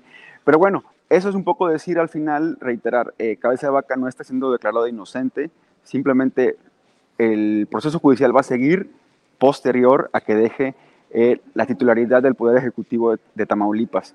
Hay muchas, eh, muchos este, temas abiertos, la impugnación a la elección donde fue elegido eh, Américo Villarreal Anaya va a ir al Tribunal Federal, falta ese camino, ya en el Tribunal Estatal ya fue declarada como desierta, como dicho, como que, como que no tiene validez, ahora va al Tribunal Federal, es decir, hay varios capítulos todavía, en este candente ambiente político en Tamaulipas, donde, pues bueno, hoy vemos a un victorioso cabeza de vaca. Carlos Manuel Juárez, gracias y seguiremos en contacto. Gracias, muy amable. This is Paige, the co-host of Giggly Squad, and I want to tell you about a company that I've been loving, Olive and June. Olive and June gives you everything that you need for a salon quality manicure in one box. And if you break it down, it really comes out to $2 a manicure, which is absolutely insane. It's also so easy to get salon worthy nails at home with Olive and June. The difference between how your nails used to look when you did them yourself and now with the Manny system is a complete game changer. The best thing about Olive and June too is it's a quick dry, dries in about one minute, lasts for five days, and full coverage in up to one to two coats. Visit oliveandjune.com slash perfect Manny 20 for 20% off your first system. That's oliveandjune.com slash perfect Manny 20 for 20% off your first system system. Hey, it's Ryan Reynolds, and I'm here with Keith, co star of my upcoming film, If, only in theaters, May 17th. Do you want to tell people the big news? All right, I'll do it. Sign up now and you'll get unlimited for $15 a month in six months of Paramount Plus Essential Plan on us. Mintmobile.com slash switch. Upfront payment of $45 equivalent to $15 per month. Unlimited over 40 gigabytes per month. Face lower speeds. Videos at 480p. Active Mint customers by 531.24 get six months of Paramount Plus Essential Plan. Auto renews after six months. Offer ends May 31st, 2024. Separate Paramount Plus registration required. Terms and conditions apply if rated PG. A Julio. Hasta luego. Ha sido esta entrevista sobre el tema del momento con Carlos Manuel Juárez, director de Elefante Blanco, el portal que usted puede seguir eh, con noticias de Tamaulipas y de la nación entera. Gracias a, Carlos Manuel Juárez. Bueno, vamos de inmediato porque ya nos pasamos cinco minutitos, son las dos de la tarde con cinco minutos e iniciamos la mesa con mis compañeros a quienes les pido disculpas por este pequeño retraso para dar la información de lo de cabeza de vaca. Está hoy con nosotros Francisco Cruz, a quien saludo con gusto. Francisco, buenas tardes. Julio, ¿cómo estás? Buenas tardes, gracias por la invitación. Aquí estamos a la orden. Gracias. Alberto Nájar, buenas tardes. Hola Julio, buenas tardes, buenas tardes Francisco, Arturo, un abrazo a los tres. Gracias. Arturo Cano, buenas tardes. Muy buenas tardes Julio, Alberto, ¿cómo te va? Bienvenido Francisco y gracias a todas las personas que nos hacen el favor de acompañarnos. Gracias. Alberto Nájar, eh, pues está la información todavía en proceso de, de puntualizarse, pero en lo esencial ya se ha informado que anula la Suprema Corte de Justicia de la Nación la orden de aprehensión contra García Cabeza de Vaca. Eh, pueden quedar otros vericuetos judiciales posibles, pero en lo concreto y en lo sustancial es una victoria judicial de García Cabeza de Vaca. Nos ha dicho Carlos Manuel Juárez en esta entrevista anterior que pues esto le abre el camino incluso a García Cabeza de Vaca para postularse como aspirante a la presidencia de la República, como el triunfador que sale de este proceso. ¿Qué opinas, Alberto? Mira, es una Eh, sí, una buena noticia, eh, una victoria judicial, porque finalmente no va a ser aprendido, eh, por lo menos no de aquí a octubre. es más una victoria mediática, porque yo, yo creo que ya en este momento ya deben estar empezando todas las hordas de bots a, tratar de crear la narrativa como que ha sido el triunfador del Mundial de Qatar y, y que el hombre que llegó a Marte, a la Luna, a Júpiter y que apagó y prendió el sol porque es lo que van a hacer, van a aprovechar todo, toda esta victoria que en términos concretos no tiene ninguna diferencia, porque eh, García Cabeza de Vaca ya había obtenido es algo parecido desde el momento en que se postergó el desafuero y que no fue aprendido ¿no? hasta este momento. Eh, no va a pasar nada más que la postergación de lo que tendrá que ocurrir tarde que temprano que es un proceso judicial en su contra, sino aquí en Estados Unidos, donde también tiene varias cuitas que eh, atender. Y esto de que, lo que, de que él dice que va a buscar la postulación como candidato a la presidencia de la República, bueno, me parece bastante bien. Ojalá y que esta alianza bizarra que es PRI, PRI PAN, PRD lo, lo postule, porque haría un candidato totalmente débil, con 70 mil flancos abiertos y que en cualquier momento puede terminar con detenido o prófugo o quién sabe tú dónde, porque García Cabeza de Vaca, el caso que por el cual eh, la Suprema Corte lo prácticamente lo libera pues de una posible encarcelamiento es apenas uno, uno de toda la lista de pendientes que hay en su contra, no solamente en México, te insisto, sino también en Estados Unidos. Así es que pues sí, es una victoria legal, digamos que le funcionó bien, eh, va a ser una, un escándalo mediático enorme, te digo que ya deben estar ya listos, preparados para ir a, San, a San Francisco Javier García Cabeza de Vaca en el nuevo apóstol de Tamaulipas, pero pues esto a cada santo, le, ¿cómo, ¿cómo se dice? A cada santo le llega su, su festejo. Su fiestecita, sí, algo así. Bien, gracias Alberto. Eh, Francisco Cruz, eh, la resolución de esa controversia constitucional, la 70 diagonal 2021, en su segundo resolutivo dice, segundo, se declara la invalidez de la solicitud de orden de aprehensión solicitada por la Fiscalía General de la República, así como de la orden de aprehensión expedida en la causa penal que se precisa en esta ejecutoria en contra del titular del Poder Ejecutivo del Estado de Tamaulipas. Francisco, ¿qué opinas de este tema? triunfo judicial, político, mediático de García Cabeza de Vaca, irá de veras eh, a ser el personaje de la oposición para la candidatura presidencial. ¿Qué opinas, Francisco? No, mira, es, lo, lo, que dice Arturo es un triunfo muy pírrico por 44 días, ¿sí? De hecho, ya te explicaban que había que puede solicitar permiso una semana antes de que termine su gobierno y creo que debe seguir muy bien el ejemplo de Tomás Yarrington Rubalcaba. No importa a dónde se vaya a esconder, lo van a encontrar. Si tiene lo que decían, la, decisión de la Suprema Corte de Justicia de la Nación no lo exonera, no dice que es inocente. Lo que está diciendo que deja sin efecto las órdenes de captura en este momento, pero después de que termine su gobierno, se van a reactivar y es muy factible, ciertamente, que tengan 44 días para promover este, esta pequeña victoria, pero la guerra, todavía a la guerra le falta mucho. Y el ejemplo debe seguirlo, el de Tomás Yarrington Rubalcaba, entonces lo van a buscar, lo van a encontrar, y va el gobierno federal, la fiscalía, con todo lo lenta que es, va a reactivar las acusaciones y van a reactivar el caso de, del gobernador de Francisco García Cabeza de Vaca. Gracias, Francisco. Eh, Arturo Cano, tu opinión sobre este tema, por favor.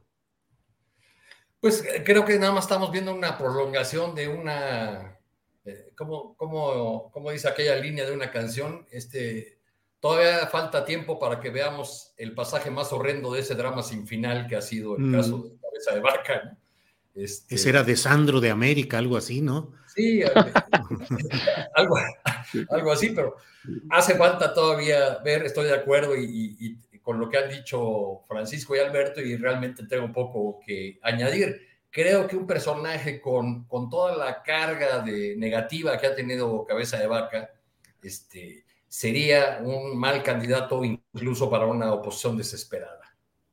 Gracias, Arturo. Alberto Nájar, pues cada martes la conductora estelar de programas de información y variedades políticas, Laida Sansores, nos ofrece de verdad material muy interesante. Ahora ofreció un nuevo audio de Alejandro Moreno, conocido como Alito, en el cual, pues fundamentalmente se muestran la, manera, el, el, fraseo para las entrevistas a modo, en este caso, eh, con personajes de la cadena eh, de Radio Fórmula, que se dedica en toda su programación en noticieros eh, en vivo en dos, dos, cadenas nacionales que tiene. ¿Qué opinas, Alberto Nájar, de lo dicho en, esta, en este nuevo audio de Alito y respecto a esa construcción de entrevistas a modo?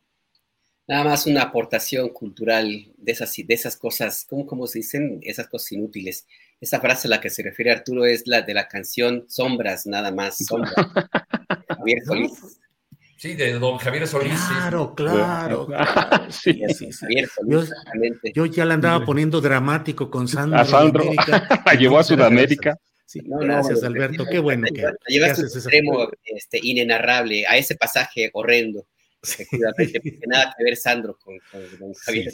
Pero bueno, justo el tema, el nombre del título de esa canción, pues sí, básicamente nos sirve, me sirve pues para, para comentarte esto de, del, show de Laida que presentó ayer. Pensé, que ibas a decir, a decir que servía para explicar la alianza opositora o para ponerle un nombre a la alianza opositora. También, porque justamente es parte de, la, de lo que ahora este, en este nuevo capítulo sombrío, muy sombrío para el C Alejandro eh, Moreno Cárdenas, que es como le llaman en la Cámara de Diputados, ahora que se presentó la petición para su eventual eh, desafuero, pues a mí lo que me queda en claro es que se empieza a marcar, se le empieza, ahora sí que el reloj le está marcando las horas eh, a Alito Moreno y cada vez se acerca más la definición de su destino, que yo sí creo que puede eventualmente ser una orden de aprehensión, al menos un proceso judicial que tendrá que que enfrentar en algún momento. El diálogo que se dio a conocer ayer en el audio filtrado por la gobernadora Laida Sansores, pues es otra confirmación de lo que ya en el medio periodístico y en otros círculos también se sabe que es una parte de los usos y costumbres de algunos de los grandes medios corporativos que han funcionado, y particularmente en la radio y la televisión, que han funcionado de esa manera desde hace muchísimo tiempo. Em, esta idea, que, esta negociación que se, que se planteó, pues, de cómo colar preguntas, eh, ese, con ese esparpajo con el que se refieren a la forma como fue entrevistado eh, alguien que yo entendería que era un candidato, eh, no sé si de Nuevo León, al gobierno de Nuevo León, o algo, alguien que estuvo en la, en contienda. En fin, todo eso nos muestra, como te digo, la forma como, como han operado los medios de comunicación, algunos medios de comunicación y los políticos, y pues ponen claro también, de un lado, pues eh, en su lugar, en su lugar donde le, corresponde, de nuevo, se confirma, algunos de los comunicadores que en su momento fueron considerados como la guía intelectual, la guía de la opinión pública, eh, los eh, íconos de la comentocracia, Jorge Castañeda Dixit, y que pues ahora mismo se confirma que, pues, cómo es que operaban, ¿no? Eh, no entiendo eh, básicamente por qué no había habido eh, una publicidad mayor a este tipo de prácticas que son muy conocidas, supongo por esa costumbre de esa idea de que perro no come perro. Pero bueno, pues a mí no me, no me extraña nada, simplemente me confirma que así es como se han establecido la práctica de hacer la comunicación en algunos espacios. Me llama la atención que un medio de una cadena radiofónica como Radio Fórmula, eh, reciba tanto dinero de recursos públicos, si tiene esta clase de componendas, eh, y me llama muchísimo la atención, bueno, pues que, en su momento se haya considerado a, por ejemplo, a Joaquín López Dóriga como el teacher, el teacher del periodismo, que yo no sé por qué le dicen el teacher, si, si hasta para hacer, eh, tener ese grado académico necesitas terminar una carrera, y él no la terminó, yo llegó, se, se quedó a nivel bachiller. Pero bueno, más allá de esto que me parece, pues sí, poner así crudo, desnudo, tal cual son las prácticas periodísticas en algunos medios de comunicación, pues también a mí me, llama la atención que lo que viene es una batalla interesante y que de nuevo va a servir para que se pongan en claro y se ubique cada quien en su lugar y que va a, y que va y qué es lo que va a representar este proceso de desafuero al que, podría iniciarse en contra de el C. Alejandro Moreno Cárdenas en la Cámara de Diputados. Porque yo me pregunto si finalmente la alianza de PRI, PAN, PRD, sobre todo PAN y PRD, van a defender a Alito Moreno o van a aprovechar el aventón, el raite, y pues van a, a decirle adiós y van a considerar que Alito Moreno es un lastre más que un beneficio. Y ahí se va a poner en claro cuáles son las componendas y las razones por las cuales se mantiene como presidente del PRI. Yo creo que es interesante la, batalla que viene, porque sí, cada quien se va a poner en su lugar. Yo creo que vamos a, nos acercamos a una especie de playa nudista, mi querido Julio. Playa nudista, vaya. Bueno, Alberto Nájar, gracias. Francisco Cruz, ¿qué opinas de esta playa nudista? Cipolite, Oaxaca, convertido al periodismo, Radio Fórmula, el teacher López Dóriga, entrevistas a modo. Tu opinión, por favor, Francisco. Julio, mira, bueno, eso es parte de, de lo turbio con lo que se ha manejado cierto sector periodístico y yo te lo voy a poner en dos anécdotas que, me conciernen. Una, cuando yo era jovencito y quería ser periodista, se lo comenté a mi padre. Mi padre en esa época era uno de los comandantes del cuerpo de granaderos de la Ciudad de México. Así que cuando le dije que, que, quería ser periodista, imagina, puso el grito en el cielo y casi me deshereda. Con el tiempo entendí que tenía razón y que no tenía razón. Sí, que una parte del periodismo está podrido hace mucho y entendí que mi padre había negociado con, Carles con Carlos de Negri, imagínate, con Mario Munguía, con Matarili, y que conocía bien a Jacobo Zabludowski. Pero luego nos damos un salto en el tiempo y, entendemos, mira, las cantidades que, por ejemplo, el gobierno de Enrique Peña Nieto le entregaba a los periodistas. Y yo, mira, viví tres años, en, tres años y medio en Acapulco hasta hace, hace muy poco. Este, y todos los días bajaba a, caminar al malecón y, había un yate muy bonito, muy, muy bonito. Este, un día le pregunté al guardia marina que cuánto costaría un yate como ese y me dijo 2.5 millones de dólares. 2.5 millones. Y como tres días después, ya después de saludarlo y todo, le pregunté de quién era y me dijo es de un periodista que se llama Joaquín López Dóriga. Sí, y entonces yo digo, ¿de dónde? Pero bueno, ves las cantidades que, que les entregó el gobierno de Enrique Peña Nieto y hay que ver, eso está documentado. Este, cómo se manejaba, cómo se manejan ciertos, ciertos periodistas, cómo se manejan los dueños de los periódicos. Mira, recuerda, había épocas en el López Portillismo con De la Madrid que mandaban los dueños de los periódicos cuando no tenían para la nómina, enviaban a sus representantes a la presidencia de, a la, presidencia de la República y salían con, los portafolios llenos del dinero. Eso, recuerda, había periodistas que eran, no, no periodistas, eran más bien como una, una especie de enlace mensajero entre las élites políticas y las élites ah, empresariales. Eso lo tenemos que reconocer, está documentado, está documentado cuánto recibía cada uno y está documentado cómo formaban empresas para vender publicidad haciéndola pasar como noticias, como opinión. Así que es una parte turbia del periodismo. Lo otro que sigue, pues mira, la, batalla en, la Cámara de Diputados por el, por el desafuero de Alito, por la solicitud que se presentó ayer, es, es otra cosa. Bueno, en, la sección el, el, caso tiene que pasar a la sección instructora, que todavía no sabemos quiénes van a conformarla. Son cuatro diputados, la pasada eran dos diputados de Morena, uno del PT, uno del PRI. Así que ahora que se conforme la, comisión, la, sección, la, sección instructora, ya veremos si hay mayoría de, los, de la coalición de Morena, el destino de Alito va a estar marcado claramente, porque después tendría que pasar al Pleno, si deciden que hay ah, caso, pasar al Pleno y claramente Morena tiene mayoría, no solo necesitaría una mayoría, mayoría simple. Morena con, con el con el Verde y el Partido del Trabajo tiene entre 275 y 276 diputados, más que una mayoría simple. Pero mira, eso no me preocupa. Es un proceso legal en el que no entran los audios. Los audios de, de, Laida, que se ha convertido, tiene razón, en un show, pero no entran.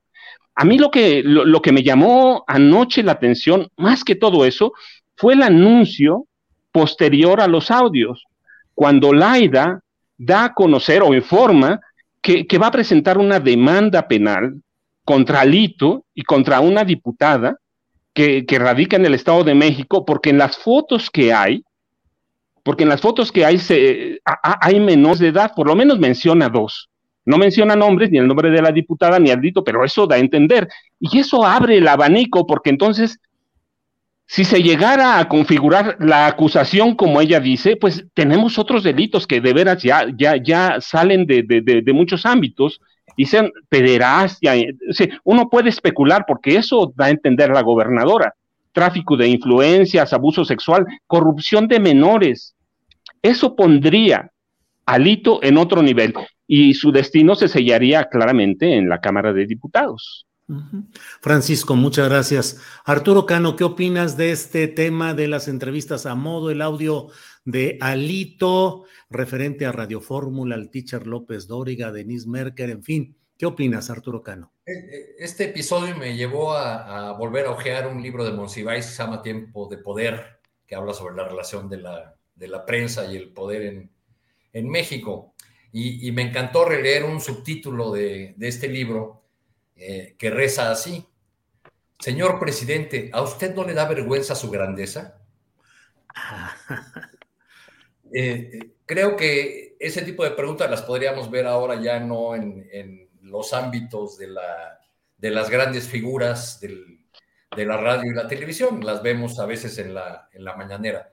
Pero lo que nos indican estos audios y toda esta historia de, de Alito con los, con los periodistas pues es que ese modelo de, eh, de la prensa como espejo complaciente del poder, según el mismo Monsiváis, pues no ha terminado. Se achicó porque ya no tienen ese tipo de relación con la, eh, con la presidencia, pero pues se multiplicó eh, con los gobernadores, con los presidentes de los partidos, como en este claro caso de, de Alito pues nada más, nada más échenle un ojo a, las transmisiones que hacen algunos importantes noticieros radiofónicos desde estados de la República, donde pues eh, acuden a hacer, eh, eh, a la vez que transmiten desde allá sus espacios informativos, acuden también a hacer una suerte de publireportajes de los estados que, que visitan. Entonces, digamos que se han multiplicado esas fuentes al tiempo que se achicaron desde la presidencia de la República para muchos, pero creo que pues dejan eh, evidenciado eh, que ese es un, un mundo que, que, sigue muy presente pese a los vientos de, de, cambio que surgen. Por otro lado, pues por un lado camina, o espero que por un lado camine lo que Alberto llamó, me parece que la semana pasada, el show mágico político musical de Laida Sansores, eh, y que, ojalá camine por otro lado la investigación del procurador, del fiscal Renato Sales.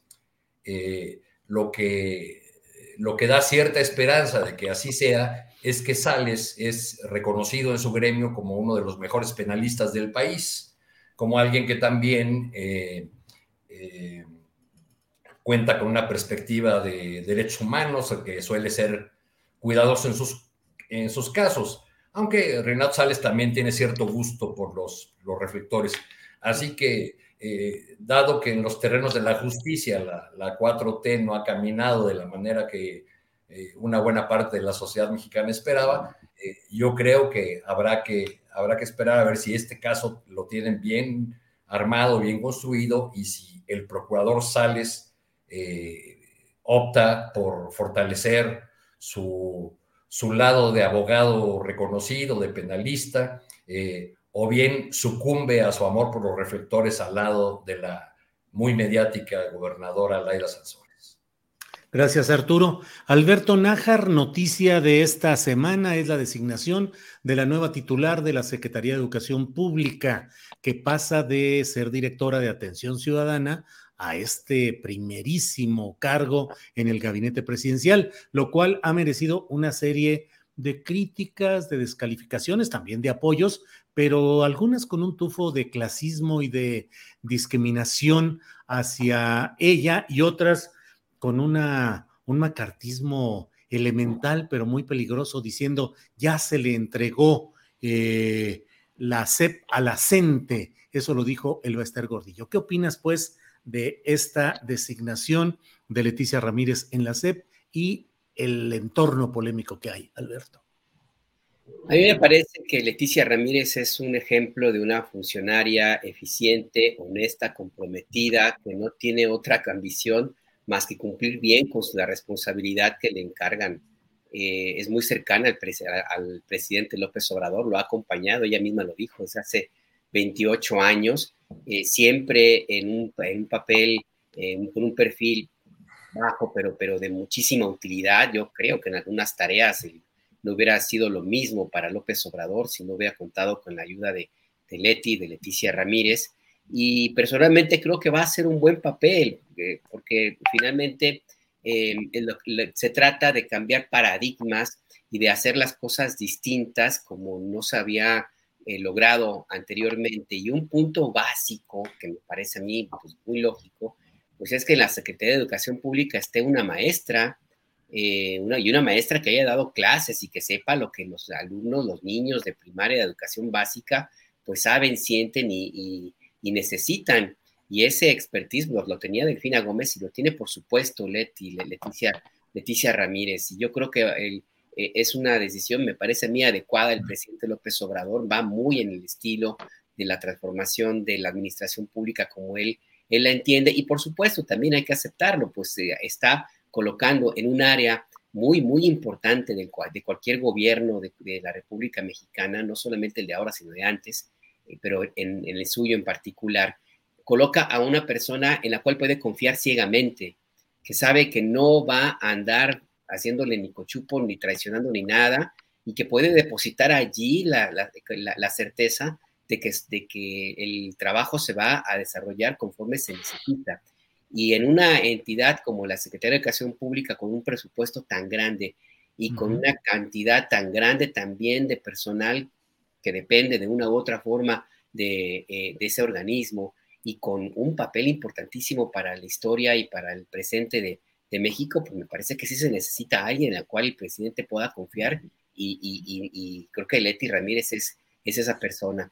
Por lo demás, a mí las críticas que le hacen, pues simplemente pintan de cuerpo entero a quien las formula y muestran, pues además del clasismo, el racismo y la mediocridad intelectual, eh, las incapacidades intelectuales de quienes la, descalifican, pues muestra una nostalgia justamente por eso que no acaban de entender que ya se fue, que ya no está presente. Cuando hacen estas críticas me da la impresión que están como con la nostalgia de que se necesita a un Aurelio Nuño, por ejemplo, personaje que, pues, veanlo, nada más como era, ¿no? O sea, personaje que, que, gastó, creo que 500 veces el presupuesto en publicidad para, para, para placear su imagen, o que necesitan a una, a una persona como Josefina Vázquez Mota, que terminó su papel en la historia, no es como secretaria de Educación Pública, que fue completamente anodino, sino va pasando a la historia por haberse birlado no hay otra forma de definirlo, mil millones de pesos que se le entregaron de, eh, a, una ONG que ella, ella tiene y que supuestamente iba a utilizar para apoyar a migrantes mexicanos en Estados Unidos y que de los cuales no ellos no vieron ni un peso, ni un dólar, nada. Entonces creo que están más en esa idea los que critican mucho a Ramírez, Julio. Gracias, Alberto. Francisco Cruz, por favor, tu opinión sobre la nueva titular de la SEP y lo que podemos esperar.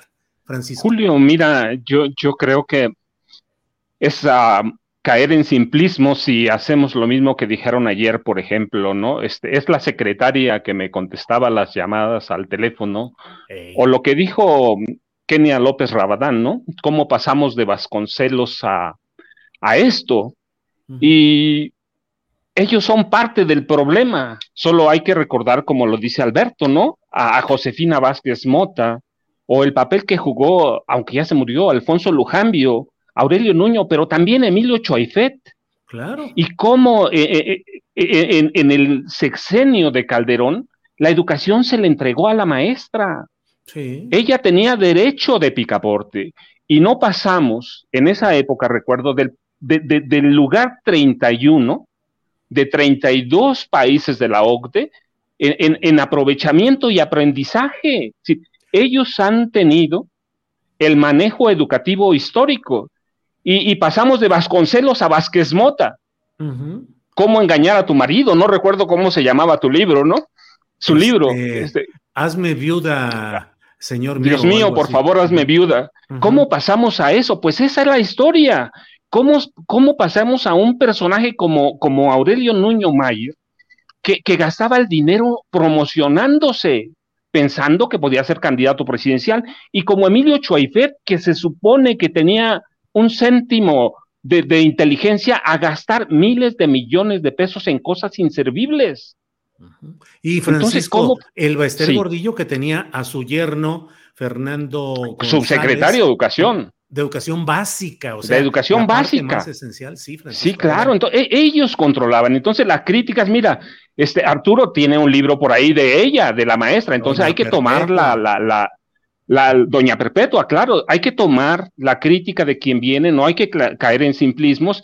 Me parece, el, presidente está pensando verdaderamente en el 24 y, hay una intención de, nombrar a un personaje que confía, que puedes, que conoce el acente, que conoce al CENTE y que conoce a los maestros y que ha estado cerca de la administración. Claro, esto no quiere decir que va a estar bien, Simplemente hay que estar vigilantes y hay que ver lo que va a pasar.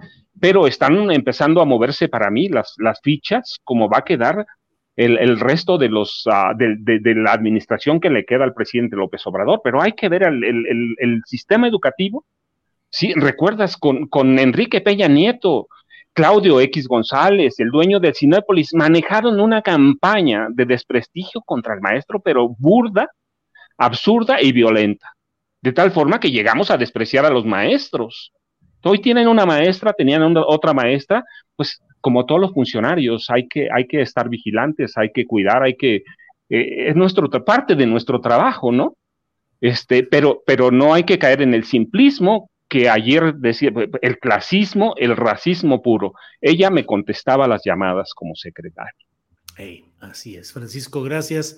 Arturo Cano, augur, pitonizo, visionario, el señor anotó a Leticia Ramírez como una probable secretaria de Educación Pública, cuando la mera neta, Arturo, la inmensa mayoría de quienes dicen que nos dedicamos aquí al análisis y a la especulación, pues la verdad yo no tenía, no teníamos en el radar realmente esa posibilidad. Y aquí don Arturo tranquilamente aportó el dato. ¿Cómo va todo ahí, Arturo? Sí, pues yo, yo puse el nombre ahí porque mantengo contactos. Yo fui, igual que Leticia Ramírez, fui normalista. este, mantengo contacto con muchos profesores, con dirigentes del CENTE, de la CENTE. Y bueno, percibo más o menos cuáles son los humores, los rumores, las, eh, las sensaciones que hay por ahí en el, en el medio educativo. Alberto, como quien, nos, como quien dice, nos quiere decir, yo reporteo, ¿verdad? Adelante, Arturo. No, pues eh, este, eh, en el caso de este nombramiento hay que decir primero pues que fallaron los infalibles de antes, ¿no? Aquellos columnistas que tenían línea directa con el poder y que nos adelantaban, nos anticipaban por dónde venían las jugadas, los movimientos, pues ahora no atinaron una y no he visto que ninguno de ellos haya salido a decir se equivocaron mis fuentes o yo eh, me creí equivocadamente en mi fuente. Bueno, la columna la columna institucional de reforma incluso llegó a mencionar que el presidente iba a nombrar a su esposa. A su esposa. Como, titular de la, de la SED. Eh, eh, en el caso de las declaraciones del Bester Gordillo sobre el asunto, pues yo la mera verdad no sé si morir eh, a carcajadas o de asco, porque cuando la profesora Gordillo dice que, que es un nombramiento político, el de Leticia Ramírez, pues se le olvidan los nombramientos políticos de los exenios del PAN, ya que se le olvida aquella época, por ejemplo, eh, que algunos conocimos como la triple Y, donde tenía colocado a Yunes en el ISTE, a Yáñez, que era su pareja sentimental en la Lotería Nacional, y a su yerno eh, en la Subsecretaría de Educación Básica. Por eso se le llamaba la triple Y como pago por los favores electorales en la elección de 2006.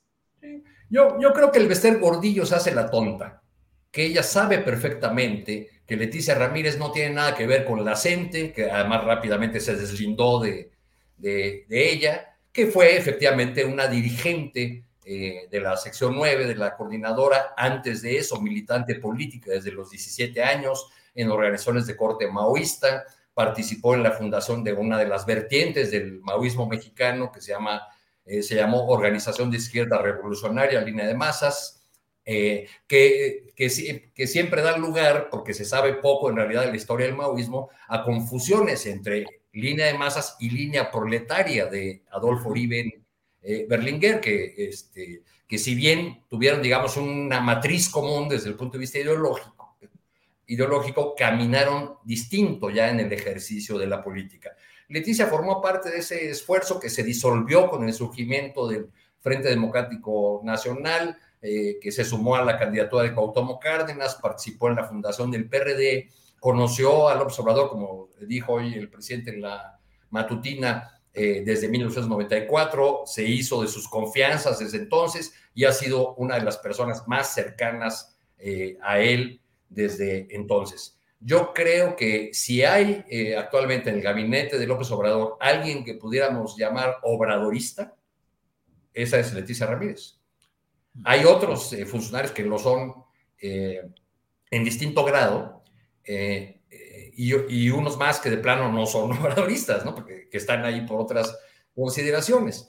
Entonces, yo creo que llega en un momento muy complicado, muy difícil, con una secretaría pues ahí partida en varios bloques que se confrontan internamente eh, y a los cuales la profesora Delfina, que ayer en lugar de, dar lugar o espacio a la prestación del plan de estudios, que es muy importante, eh, dedicó ese evento, yo estuve ahí, eh, más bien a, dar como una suerte de informe de labores y como medio discurso de una larga pieza, a agradecer por nombre y apellido a sus colaboradores, los distintos, distintos encargos que, tuvieron. Al finalizar ese evento tuve oportunidad de, platicar muy brevemente con Alfonso Cepeda, el secretario general del CENTE, y le pregunté, ¿cómo, cómo la ve? ¿Qué, este, ¿Qué opina de lo que dice el Vester de que este es un nombramiento político que le entregaron la secretaría a la CENTE?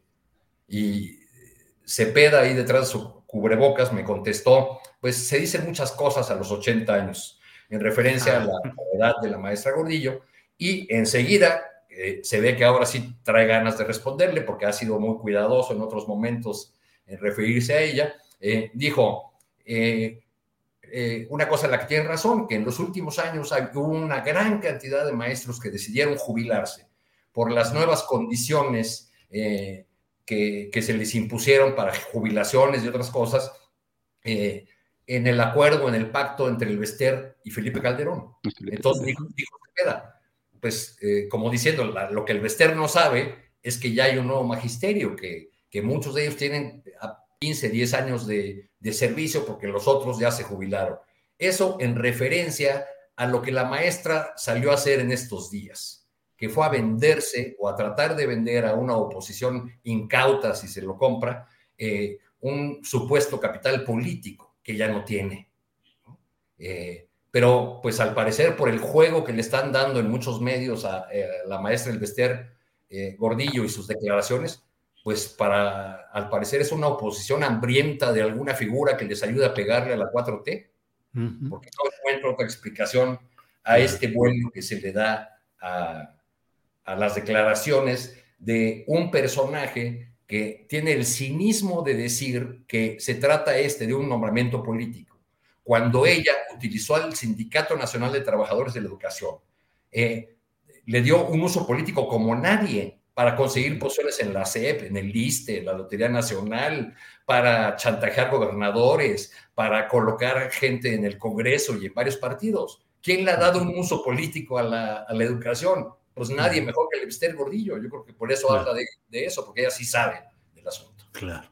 Gracias, Arturo. Alberto Nájar, el Universal publica una foto con un texto en el cual eh, dice que Rosa Isela Rodríguez, la Secretaría de Seguridad y Protección Ciudadana, llegó en una moto de la Policía de la Ciudad de México a Palacio Nacional para reunirse con el presidente López Obrador, que se bajó de la moto y entró corriendo a Palacio Nacional no sabemos qué sea ni nada, pero simplemente este contexto eh, lo uso, Alberto, para preguntarte tu opinión respecto a lo que ha dicho el propio presidente de la República, eh, reivindicando, defendiendo la política de abrazos, no balazos, en un contexto temporal reciente en el cual pareció eh, sublevarse una parte de los grupos del crimen organizado en ciertas ciudades con actos dirigidos contra la población civil.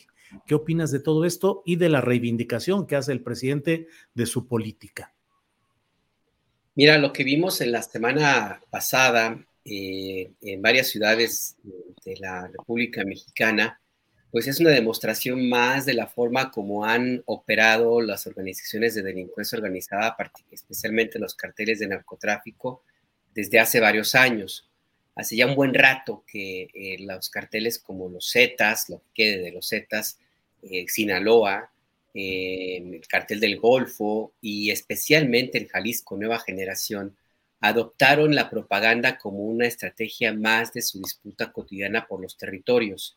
Hace rato que ya eh, utilizan la, táctica del terror para enviar mensajes no solamente a sus adversarios, sino también a las autoridades y también a la población civil, como una especie de advertencia eh, o de recordatorio de que los que mandan pues, son los que están ahí, esos grupos criminales en el territorio donde, donde se ubiquen.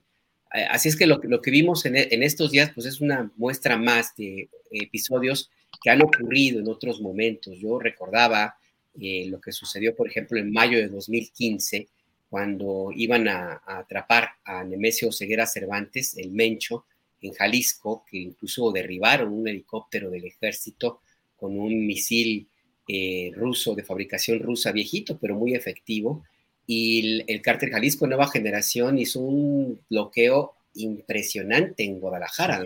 Tú recuerdas que fue eh, eh, fueron dos o tres días terribles donde la carretera hacia, hacia la costa, pues hacia Puerto Vallarta, Nayarit, estuvo bloqueadísima, eh, toda la ciudad en, con completo caos. En fin, que es el que el Jalisco Nueva Generación y otros grupos, insisto, hacen gala de este tipo de estrategias cuando quieren mandar mensajes. Y lo que vimos ahora mismo, pues me parece que es un episodio más de esa, de esa estrategia que tiene varios años. Nada más por eso, creo que tenemos que tomarlo en cuenta para no tratar, no tratar de, definir esto como algo nuevo. Yo creo que es algo que, es preocupante, por supuesto, demuestra que tienen control territorial, pues sí, y están, eh, que tienen capacidad de movilización y de amedrentamiento, también lo tienen, pero que yo creo que no va más allá de lo que ya hemos visto en otros, en otros momentos, insisto, y de su capacidad misma de fuego, por más que se quiera estirar la liga. Lo que hay que tener en cuenta también en el, análisis es cómo algunos adversarios políticos del presidente utilizaron esto, esta situación, para tratar de llevar agua a su molino y, e instalar en la narrativa política la palabra narcoterrorismo, con la esperanza de que llegara a los grupos, círculos de influencia de Estados Unidos, por ejemplo, y también en, algunos eh, espacios aquí mismo en México. Están jugando con fuego porque no tienen idea de lo que significa eh, una reacción ante, un, ante esta narrativa que puede llegar a ser eh, perjudicial no solamente para el gobierno de México, sino para ellos, ellos mismos, además de que pues, es una, una total falacia. Y del otro lado, pues la estrategia del presidente López Obrador, pues muy cuestionable, eh, muy cuestionada, perdón, pero pues ahí están los números, los acaban de presentar en la mañana, los han, presentado en estos días. Tenemos una especie de, vamos, la tendencia alcista de la criminalidad y especialmente los homicidios se ha estancado. Está todavía a un nivel muy alto, más de treinta y tantos mil homicidios. Pero esto me parece importante porque la tendencia hacia arriba ya se está deteniendo.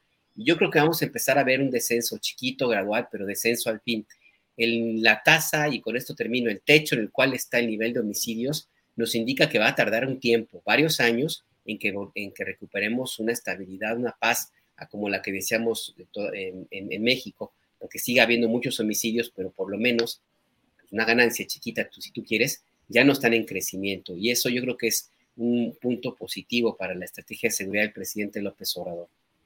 Gracias, Alberto Nájar.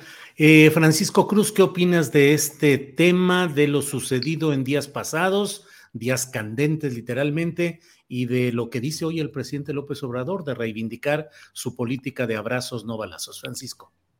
mira, Julio, este, Arturo, Alberto, yo, yo sí creo, hace mucho tiempo empezó la transición de los cárteles como tales para dar paso a mafias y luego a una especie de, organizaciones que sí, sí, sí recurren al terror. Sí, recuerdan, Alberto habla de, aquel operativo de, 2015 del cártel Jalisco Nueva Generación, cuando se, cuando derriban el helicóptero, pero yo iría un poco más atrás. Mira, ¿recuerdas en Morelia? Fue en 2008. El eh, los bombazos, eso ya son, son atentados eh, que, que, tienen algo definido, que tienen un plan y que una motivación política y objetivos civiles. Eso es parte del terror. Yo creo que hace mucho no debía asustarnos, porque también hace mucho se les dio desde el gobierno o, este, acceso a armamento que no teníamos. Sí, es común encontrar ahora bazucas, morteros, misiles, eh, rifles de, este, de francotiradores. Si ya tenemos o tienen los cárteles eh, armamento para dar respuestas militares. Claro, limitadas todavía creo yo, pero, pero sí tienen armamento. El gobierno de Calderón, recuerda con Genaro García Luna, está aumentadísimo, pues con ellos se forma el cártel Jalisco Nueva Generación y con ellos adquiere armamento. Entonces hay, hay eh, algunas definiciones claras para definir al, terrorismo, violencia premeditada, políticamente motivada y ataques a civiles. Ya tenemos algunas cosas o algunos elementos para eso.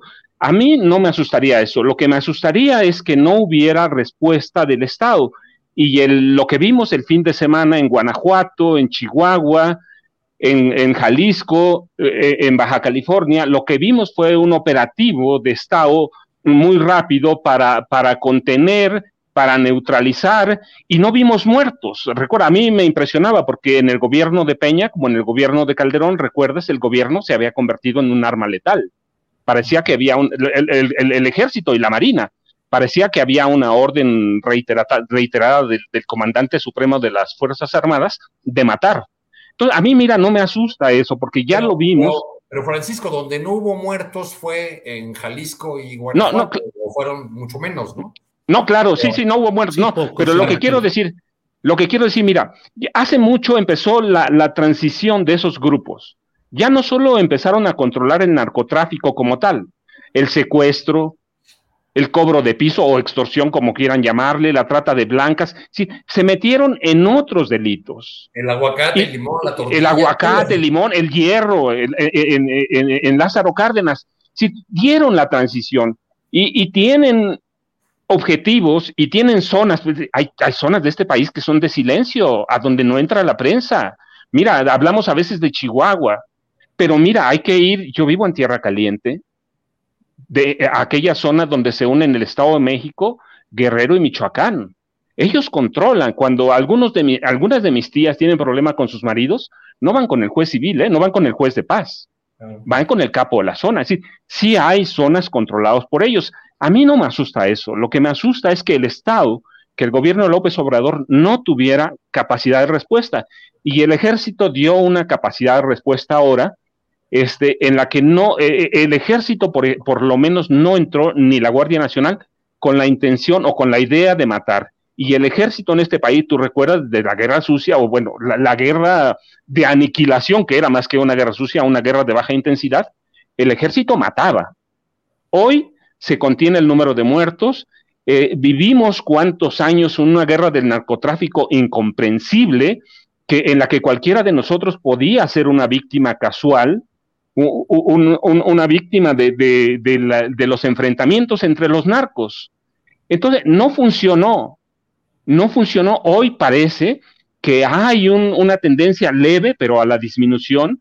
Entonces, demos tiempo las, mira, las organizaciones policíacas de este país estuvieron controladas casi, casi 18 años por Genaro García Luna, este, seis con Fox, cinco, seis con Fox, cinco como AFI, seis con Calderón, y, con Peña lo controlaba él, va, aunque no le hubiera dado nombramiento, recuerda, le bañó miles de millones de pesos, le trianguló para crear una empresa.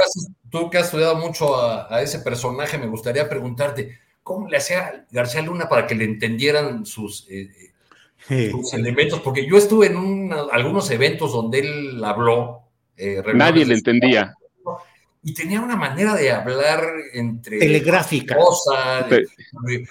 No sé, yo no, yo no, sé cómo daba órdenes. O cómo las interpretaban, ¿eh? No, mira, pero allí tenía Palomino, Palomino era su sombra, Palomino, y tenía, tenía a, este, a Marisela, que, que, la llevó con él desde el CISEN, y tenía a su esposa, Linda Cristina Pereira Calves, eran a su analista de cabecera, como Maribel Cervantes y Palomino, ellos eran los que interpretaban las órdenes, ellos la daban, aquel daba la cara. ¿Y el, ¿Y el papel de Ramón Pequeño cuál era? No, también era parte de esa hermandad, es decir, mira, eh, unos negociaban con unos capos, otros con otros, ellos tenían el control del narcotráfico. La llegada, alguna vez platiqué con Julio cuando salió aquel libro de Genaro García Luna, es que yo agradezco bastante.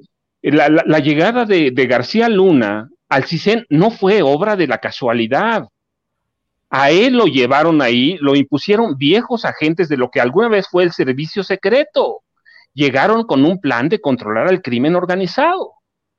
Es un tipo astuto, hay que reconocerlo, es un tipo listo, inteligente, no sé, pero listo es. Tenían un plan y ese plan se lo vendieron a la Bastida. Cuando fracasó la Bastida se lo vendieron a, Martita primero, porque lo tengo bien confirmado, a Martita, eh, a través del esoterismo que también por ahí le daba García Luna, y luego se lo vendieron a, a Vicente Fox y recuerden, les crea la AFI. Le crean la AFI que él reconoce cinco años después que es un fracaso. Y aún así Calderón le entrega a la Secretaría de Seguridad Pública y permiten a los cárteles, sobre todo a los que negociaron con ellos, les permiten armarse. Está documentado hasta, hasta, a través de Rápido y Furioso.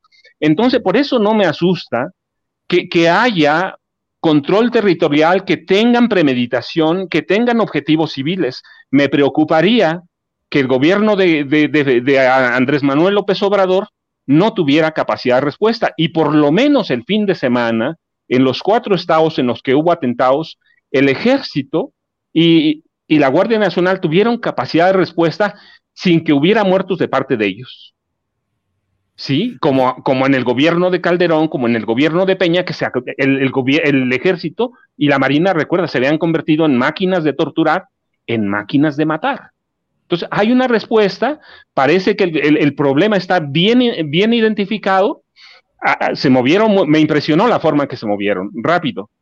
E, eso me preocuparía que, que López Obrador y su, su Estado Mayor de Seguridad Pública no tuvieran capacidad de respuesta. Lo otro, pues ya tenemos, ya sabemos qué armamentos cuentan, ¿no? Con qué armamento cuentan. Es, es de uso común. En, en mi pueblo, mira, hay ocasiones que nos dicen a, las 8 de la noche no pueden salir y no salimos porque ya sabemos que es el trasiego de drogas. Está muy lejos el puerto Lázaro Cárdenas, pero por ahí entran porque no hay tanta vigilancia. Así que no me asusta, me asustaría Alberto que no hubiera capacidad de respuesta y el fin de semana hubo capacidad de respuesta. Gracias, Francisco. Arturo Cano, sobre este tema, ¿cuál es tu punto de vista, tu opinión, por favor? Pues, pues yo creo que esta polémica en torno a un eslogan ya nos está ayudando muy poco a, dar el debate, eh, a, discutir este, este tema tan complejo este, en todas las arenas. O sea, cuando eh, eh, parece ser que los críticos y la oposición concentran sus baterías en destruir un eslogan del presidente, que es una frase que a él ha servido para resumir su política de seguridad, la de abrazos no balazos. Este, esta discusión o este eh, debate da lugar a, frases ingeniosas, a memes, a chistes en los programas de, comentarios, pero no ayuda a ir a los temas que tienen que ver con eh, analizar a profundidad los retos que hay en materia de seguridad pública. Esta estrategia que está, al parecer, empezando a tener resultados, tampoco satisface a las, a las poblaciones que son directamente afectadas por estos fenómenos delincuenciales. Porque, eh, ¿qué le dice la frase de abrazos no balazos a los deudos de las muchachas que murieron en un Oxxo en Ciudad Juárez? O a, los que quedan en medio del fuego cruzado. Hay eh, una estrategia que apuesta a largo plazo, pero eh, que ha dejado eh, con poca atención, al menos desde el punto de vista declarativo, porque ya Francisco ha expresado aquí cómo sí hubo una respuesta por parte del Estado en, algunos casos, pero desde el punto de vista declarativo, para minimizar a la, a la oposición y su discurso, y entonces se deja de, discutir estos asuntos eh, esenciales eh, y, dejamos de hablar de los índices de letalidad de las Fuerzas Armadas y de las responsabilidades de los gobernadores o de los alcaldes de grandes ciudades que tampoco mueven un dedo para capacitar o para reformar, cambiar a sus policías. En fin, creo que, la confrontación política en la que estamos pues nos eh, mete demasiado ruido para eh, analizar un tema que es de tal complejidad que requeriría el concurso de todos los actores de la, de la sociedad, del gobierno, en fin, para solucionarlo. Pero me temo que pues la confrontación política se lleva entre las patas a este asunto y muchos otros. Gracias, Arturo. Son las 2 de la tarde con 57 minutos. El tiempo se ha ido de volada porque los temas han estado muy interesantes y ustedes han hecho espléndidas intervenciones. Así es que nos quedan unos dos minutitos por persona para un postrecito, para algún comentario final. Alberto Nájar, por favor. Pues mira, eh, yo creo que es un postrecito más bien como, no sé si amargo, no sé si agridulce pero sí para, para, pensarlo un poco, ¿no? Em, el hecho de que se haya ya instalado la idea del decreto del presidente López Obrador para que la Guardia Nacional pase a formar parte ya de la Secretaría de la Defensa Nacional, a mí me, me deja eh, la sensación de que estamos, de que asistimos allá la renuncia de que la seguridad pública en México va a ser tarea de civiles porque no veo yo la forma en la cual eh, se vaya a tener el ánimo, por ejemplo, de la capacitación de las policías locales civiles, eh, y sí veo una tendencia a dejar en manos de las Fuerzas Armadas todas las tareas que corresponden a la vida cotidiana en México, eh, en términos de seguridad pública, por supuesto, y de otros elementos. Yo quiero insistir mucho en el riesgo que implica esta omnipresencia de las Fuerzas Armadas, no solo por el hecho de que estén hasta en la construcción de aeropuertos o haciendo tareas de agentes de vialidad, como de pronto vemos a soldados eh, destrabando embotellamientos en Ciudad de México, por ejemplo, sino la naturalización de los mexicanos de la presencia de las Fuerzas Armadas como algo necesario, porque esto va a ser más difícil entender eh, que la tarea de seguridad le corresponde a los civiles y también de una u otra forma puede justificar los excesos que puedan llegar a cometerse con las tareas y desempeños de una fuerza armada que está entrenada para la guerra, no para el establecimiento del orden público como es la tarea de las policías. Es un mal precedente, yo lo dejo allí, que no se nos debe olvidar, a nadie le, sirve la militarización eh, de la vida cotidiana en México, y nada más recordar que no ha habido un solo país en, el cual la, esta, la tarea de la seguridad pública en manos de militares haya dado buenos resultados y por el contrario el riesgo de que su presencia se considere indispensable y necesaria es el primer paso para una eventual tarea o en materia política de, las Fuerzas Armadas que no queremos en México. Realmente me parece peligroso este, este tema. Gracias, Alberto Nájar. Eh, Francisco Cruz, eh, tenemos esa costumbre del postrecito, el comentario final de cualquier tema, eh, dulce, agridulce, amargo, como tú lo quieras, Francisco. mira, yo te doy este, algunos, Julio. Primero, este sí, creo, estoy convencido como Alberto, este, soy hijo de un policía así y de un policía granadero cuando los granaderos eran un cuerpo paramilitar. Así que la presencia de las Fuerzas Armadas siempre es ominosa. Sí, nunca debemos estar a apoyarla, este, la represión, el aniquilamiento viene de parte de ellos y el desprestigio para las Fuerzas Armadas, eso lo entendieron después. Pero ese es uno, pero me parece, mira, que los cambios y, lo que va a pasar en este país lo vamos a ver, uno, en cuanto se conforme la sección instructora de la Cámara de Diputados para darle salida al tema de Alito, y dos, conforme avance el 2023 y en enero empiece el proceso electoral del Estado de México Sí, recuerda, va a estar, van a estar en juego 12.3 millones de, de, votos, el estado más poblado del país, el estado con más electores, y me parece que vamos a poder vislumbrar que vamos a tener el que, vamos a tener para el futuro cercano. Bien, eh, gracias Francisco, gracias por esta participación. Arturo Cano, postrecito, por favor. Seguiremos viendo los. Francisco, fue todo, ¿verdad? No, no te. Sí, sí, no, no, muchas gracias. Sí, era, sí, sí, gracias, sí. No, no. por favor. Creo que seguiremos viendo en los próximos días las expresiones raciclasistas de, de muchos sectores de la oposición en contra del nombramiento de, de, Leticia Ramírez, que se suma además a una corriente a la que hay, poner, hay que ponerle ojito, porque en las redes sociales ya hay llamados muy a la venezolana o muy al estilo de los años 60 mexicanos eh, en el sentido de no mandes a tus hijos a la escuela porque los quieren adoctrinar. Sí, sí. Porque los quieren volver comunistas, porque los quieren quitar, porque comen niños, porque, ¿no? Eh, entonces yo creo que esas eh, expresiones que, que, en nuestro país han, han, asomado la cabeza de manera recurrente con el, con el paso del tiempo, lo, las tuvimos, por ejemplo, en los años en que se comenzaron a imprimir los libros de texto gratuito toda una campaña eh, aupada por la jerarquía católica para rechazar los libros de texto años después, por el en PAN. 80, las campañas contra la educación sexual en las escuelas. Ah, ojalá la nueva secretaria eh, pueda eh, aclarar muy bien estos puntos, darle una nueva dirección, porque no ayuda, como te dijo en este espacio hace un tiempo Luis Hernández, pues no ayuda para nada la estridencia escenográfica de un personaje como Mark Sarriaga, que, con toda esta eh, narrativa supuestamente inspirada en, grandes pedagogos, más bien se dedica a, desde una postura, eh, desde un alto cargo del gobierno, a eh, torpedear y a provocar los flancos débiles de una oposición muy extraviada. Bueno, pues eh, muchas gracias.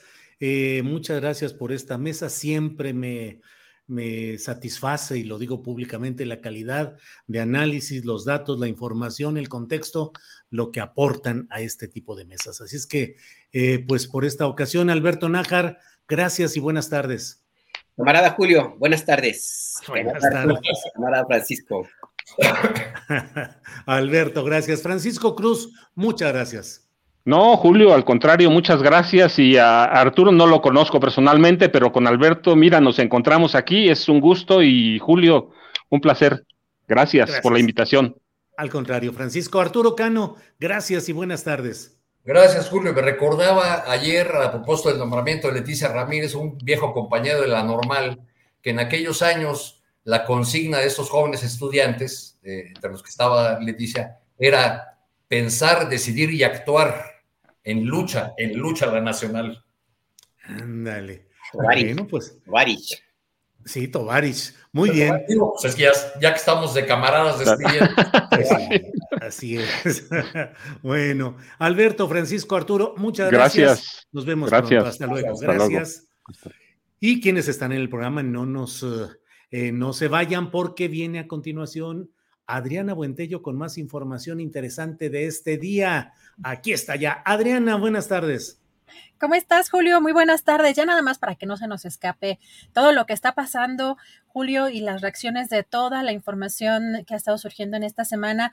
Por un lado, Julio, eh, hoy en la conferencia mañanera, el presidente eh, López Obrador fue cuestionado respecto a este desafuero eh, o este procedimiento para desaforar a Alito Moreno, y el presidente negó que él haya ordenado este desafuero eh, pues subrayó además, eh, recalcó que este tema, pues es un tema que tiene que ver o está relacionado solamente con el estado de Campeche. Y eh, en este tema tan complicado, tan doloroso, de, pues, a dos semanas prácticamente de esta tragedia en Sabinas, en Coahuila, la titular de Protección Civil, Laura Velázquez Alzúa, dijo ya en esta conferencia mañanera del día de hoy que una empresa estadounidense ya se incorporó este día, eh, hoy miércoles, a los, a los trabajos de rescate eh, de los 10 mineros que quedaron atrapados en esta mina y aseguró pues que van por buen camino.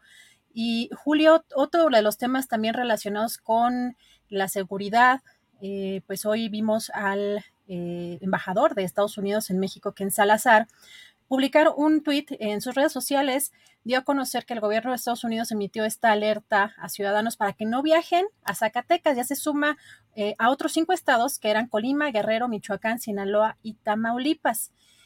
así dio a conocer esta alerta. Ken Salazar aseguró que México y Estados Unidos se comprometen a profundizar eh, cooperación para combatir el crimen transnacional que fomenta violencia en ambos países eh, para mejorar la seguridad ciudadana y lograr comunidades más pacíficas y prósperas. Así que, bueno, este, aquí está este eh, tuit de Ken Salazar. Y fíjate, Julio, que hoy pues está la coalición de Va por México con una conferencia que dieron hace ratito, interesante porque ya sabemos también pues cómo eh, arroparon a Alito el día de hoy, luego de el que se anunció ayer este, eh, este procedimiento este recurso para desaforar a el, líder nacional del PRI. Fíjate que eh, fueron los líderes principalmente parlamentarios de esta coalición de Va por México. Y entre ellos, bueno, en primera destacan, por un lado, que pues, no va a pasar en las reformas del presidente como las mandó, en el caso de la reforma a la Guardia Nacional, en el caso de la reforma electoral. Pero vamos a escuchar qué fue lo que dijo Luis Cházaro, porque pues aquí es como, así es como cierran filas con Alita. Vamos a escuchar.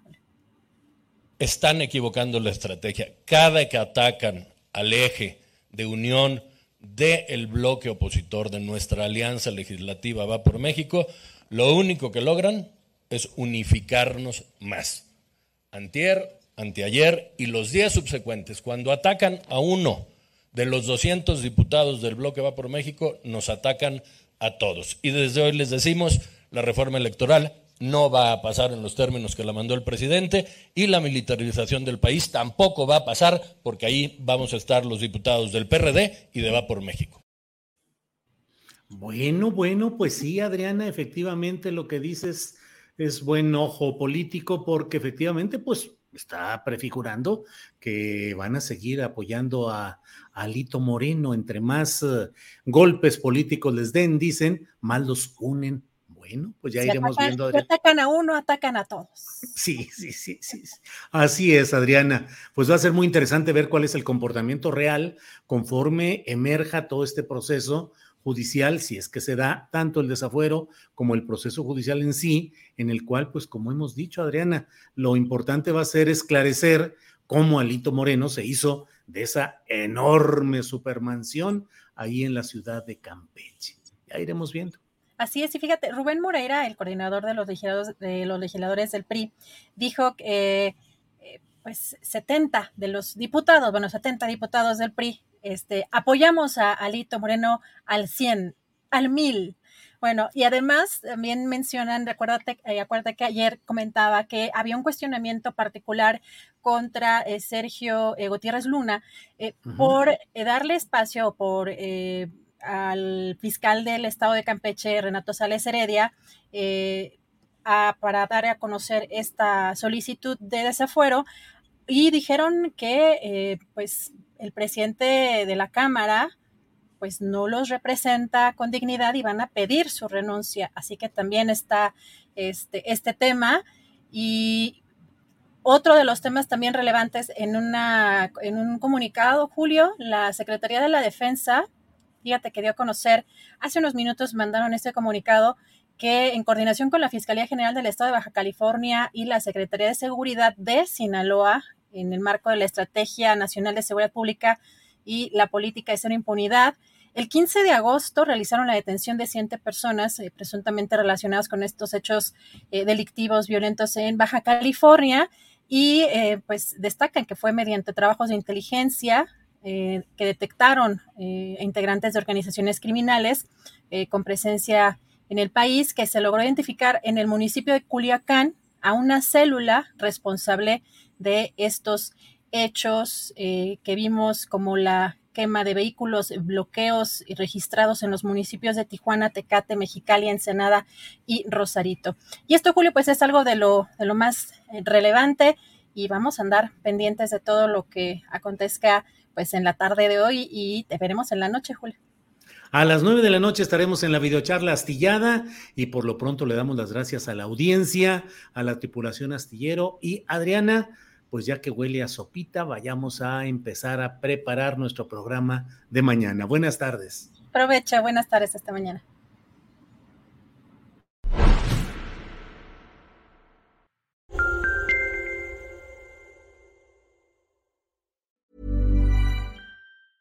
¿Te preocupas por tu familia? Entonces, ¿por qué darles solo huevos ordinarios cuando pueden disfrutar de lo mejor? Eggland's Best, los únicos huevos con ese delicioso sabor fresco de granja, además de la mejor nutrición, como 6 veces más vitamina D, 10 veces más vitamina E y 25% menos de grasa saturada que los huevos regulares, además de muchos otros nutrientes importantes. Así que, dales los mejores huevos. Eggland's Best, mejor sabor, mejor nutrición, mejores huevos.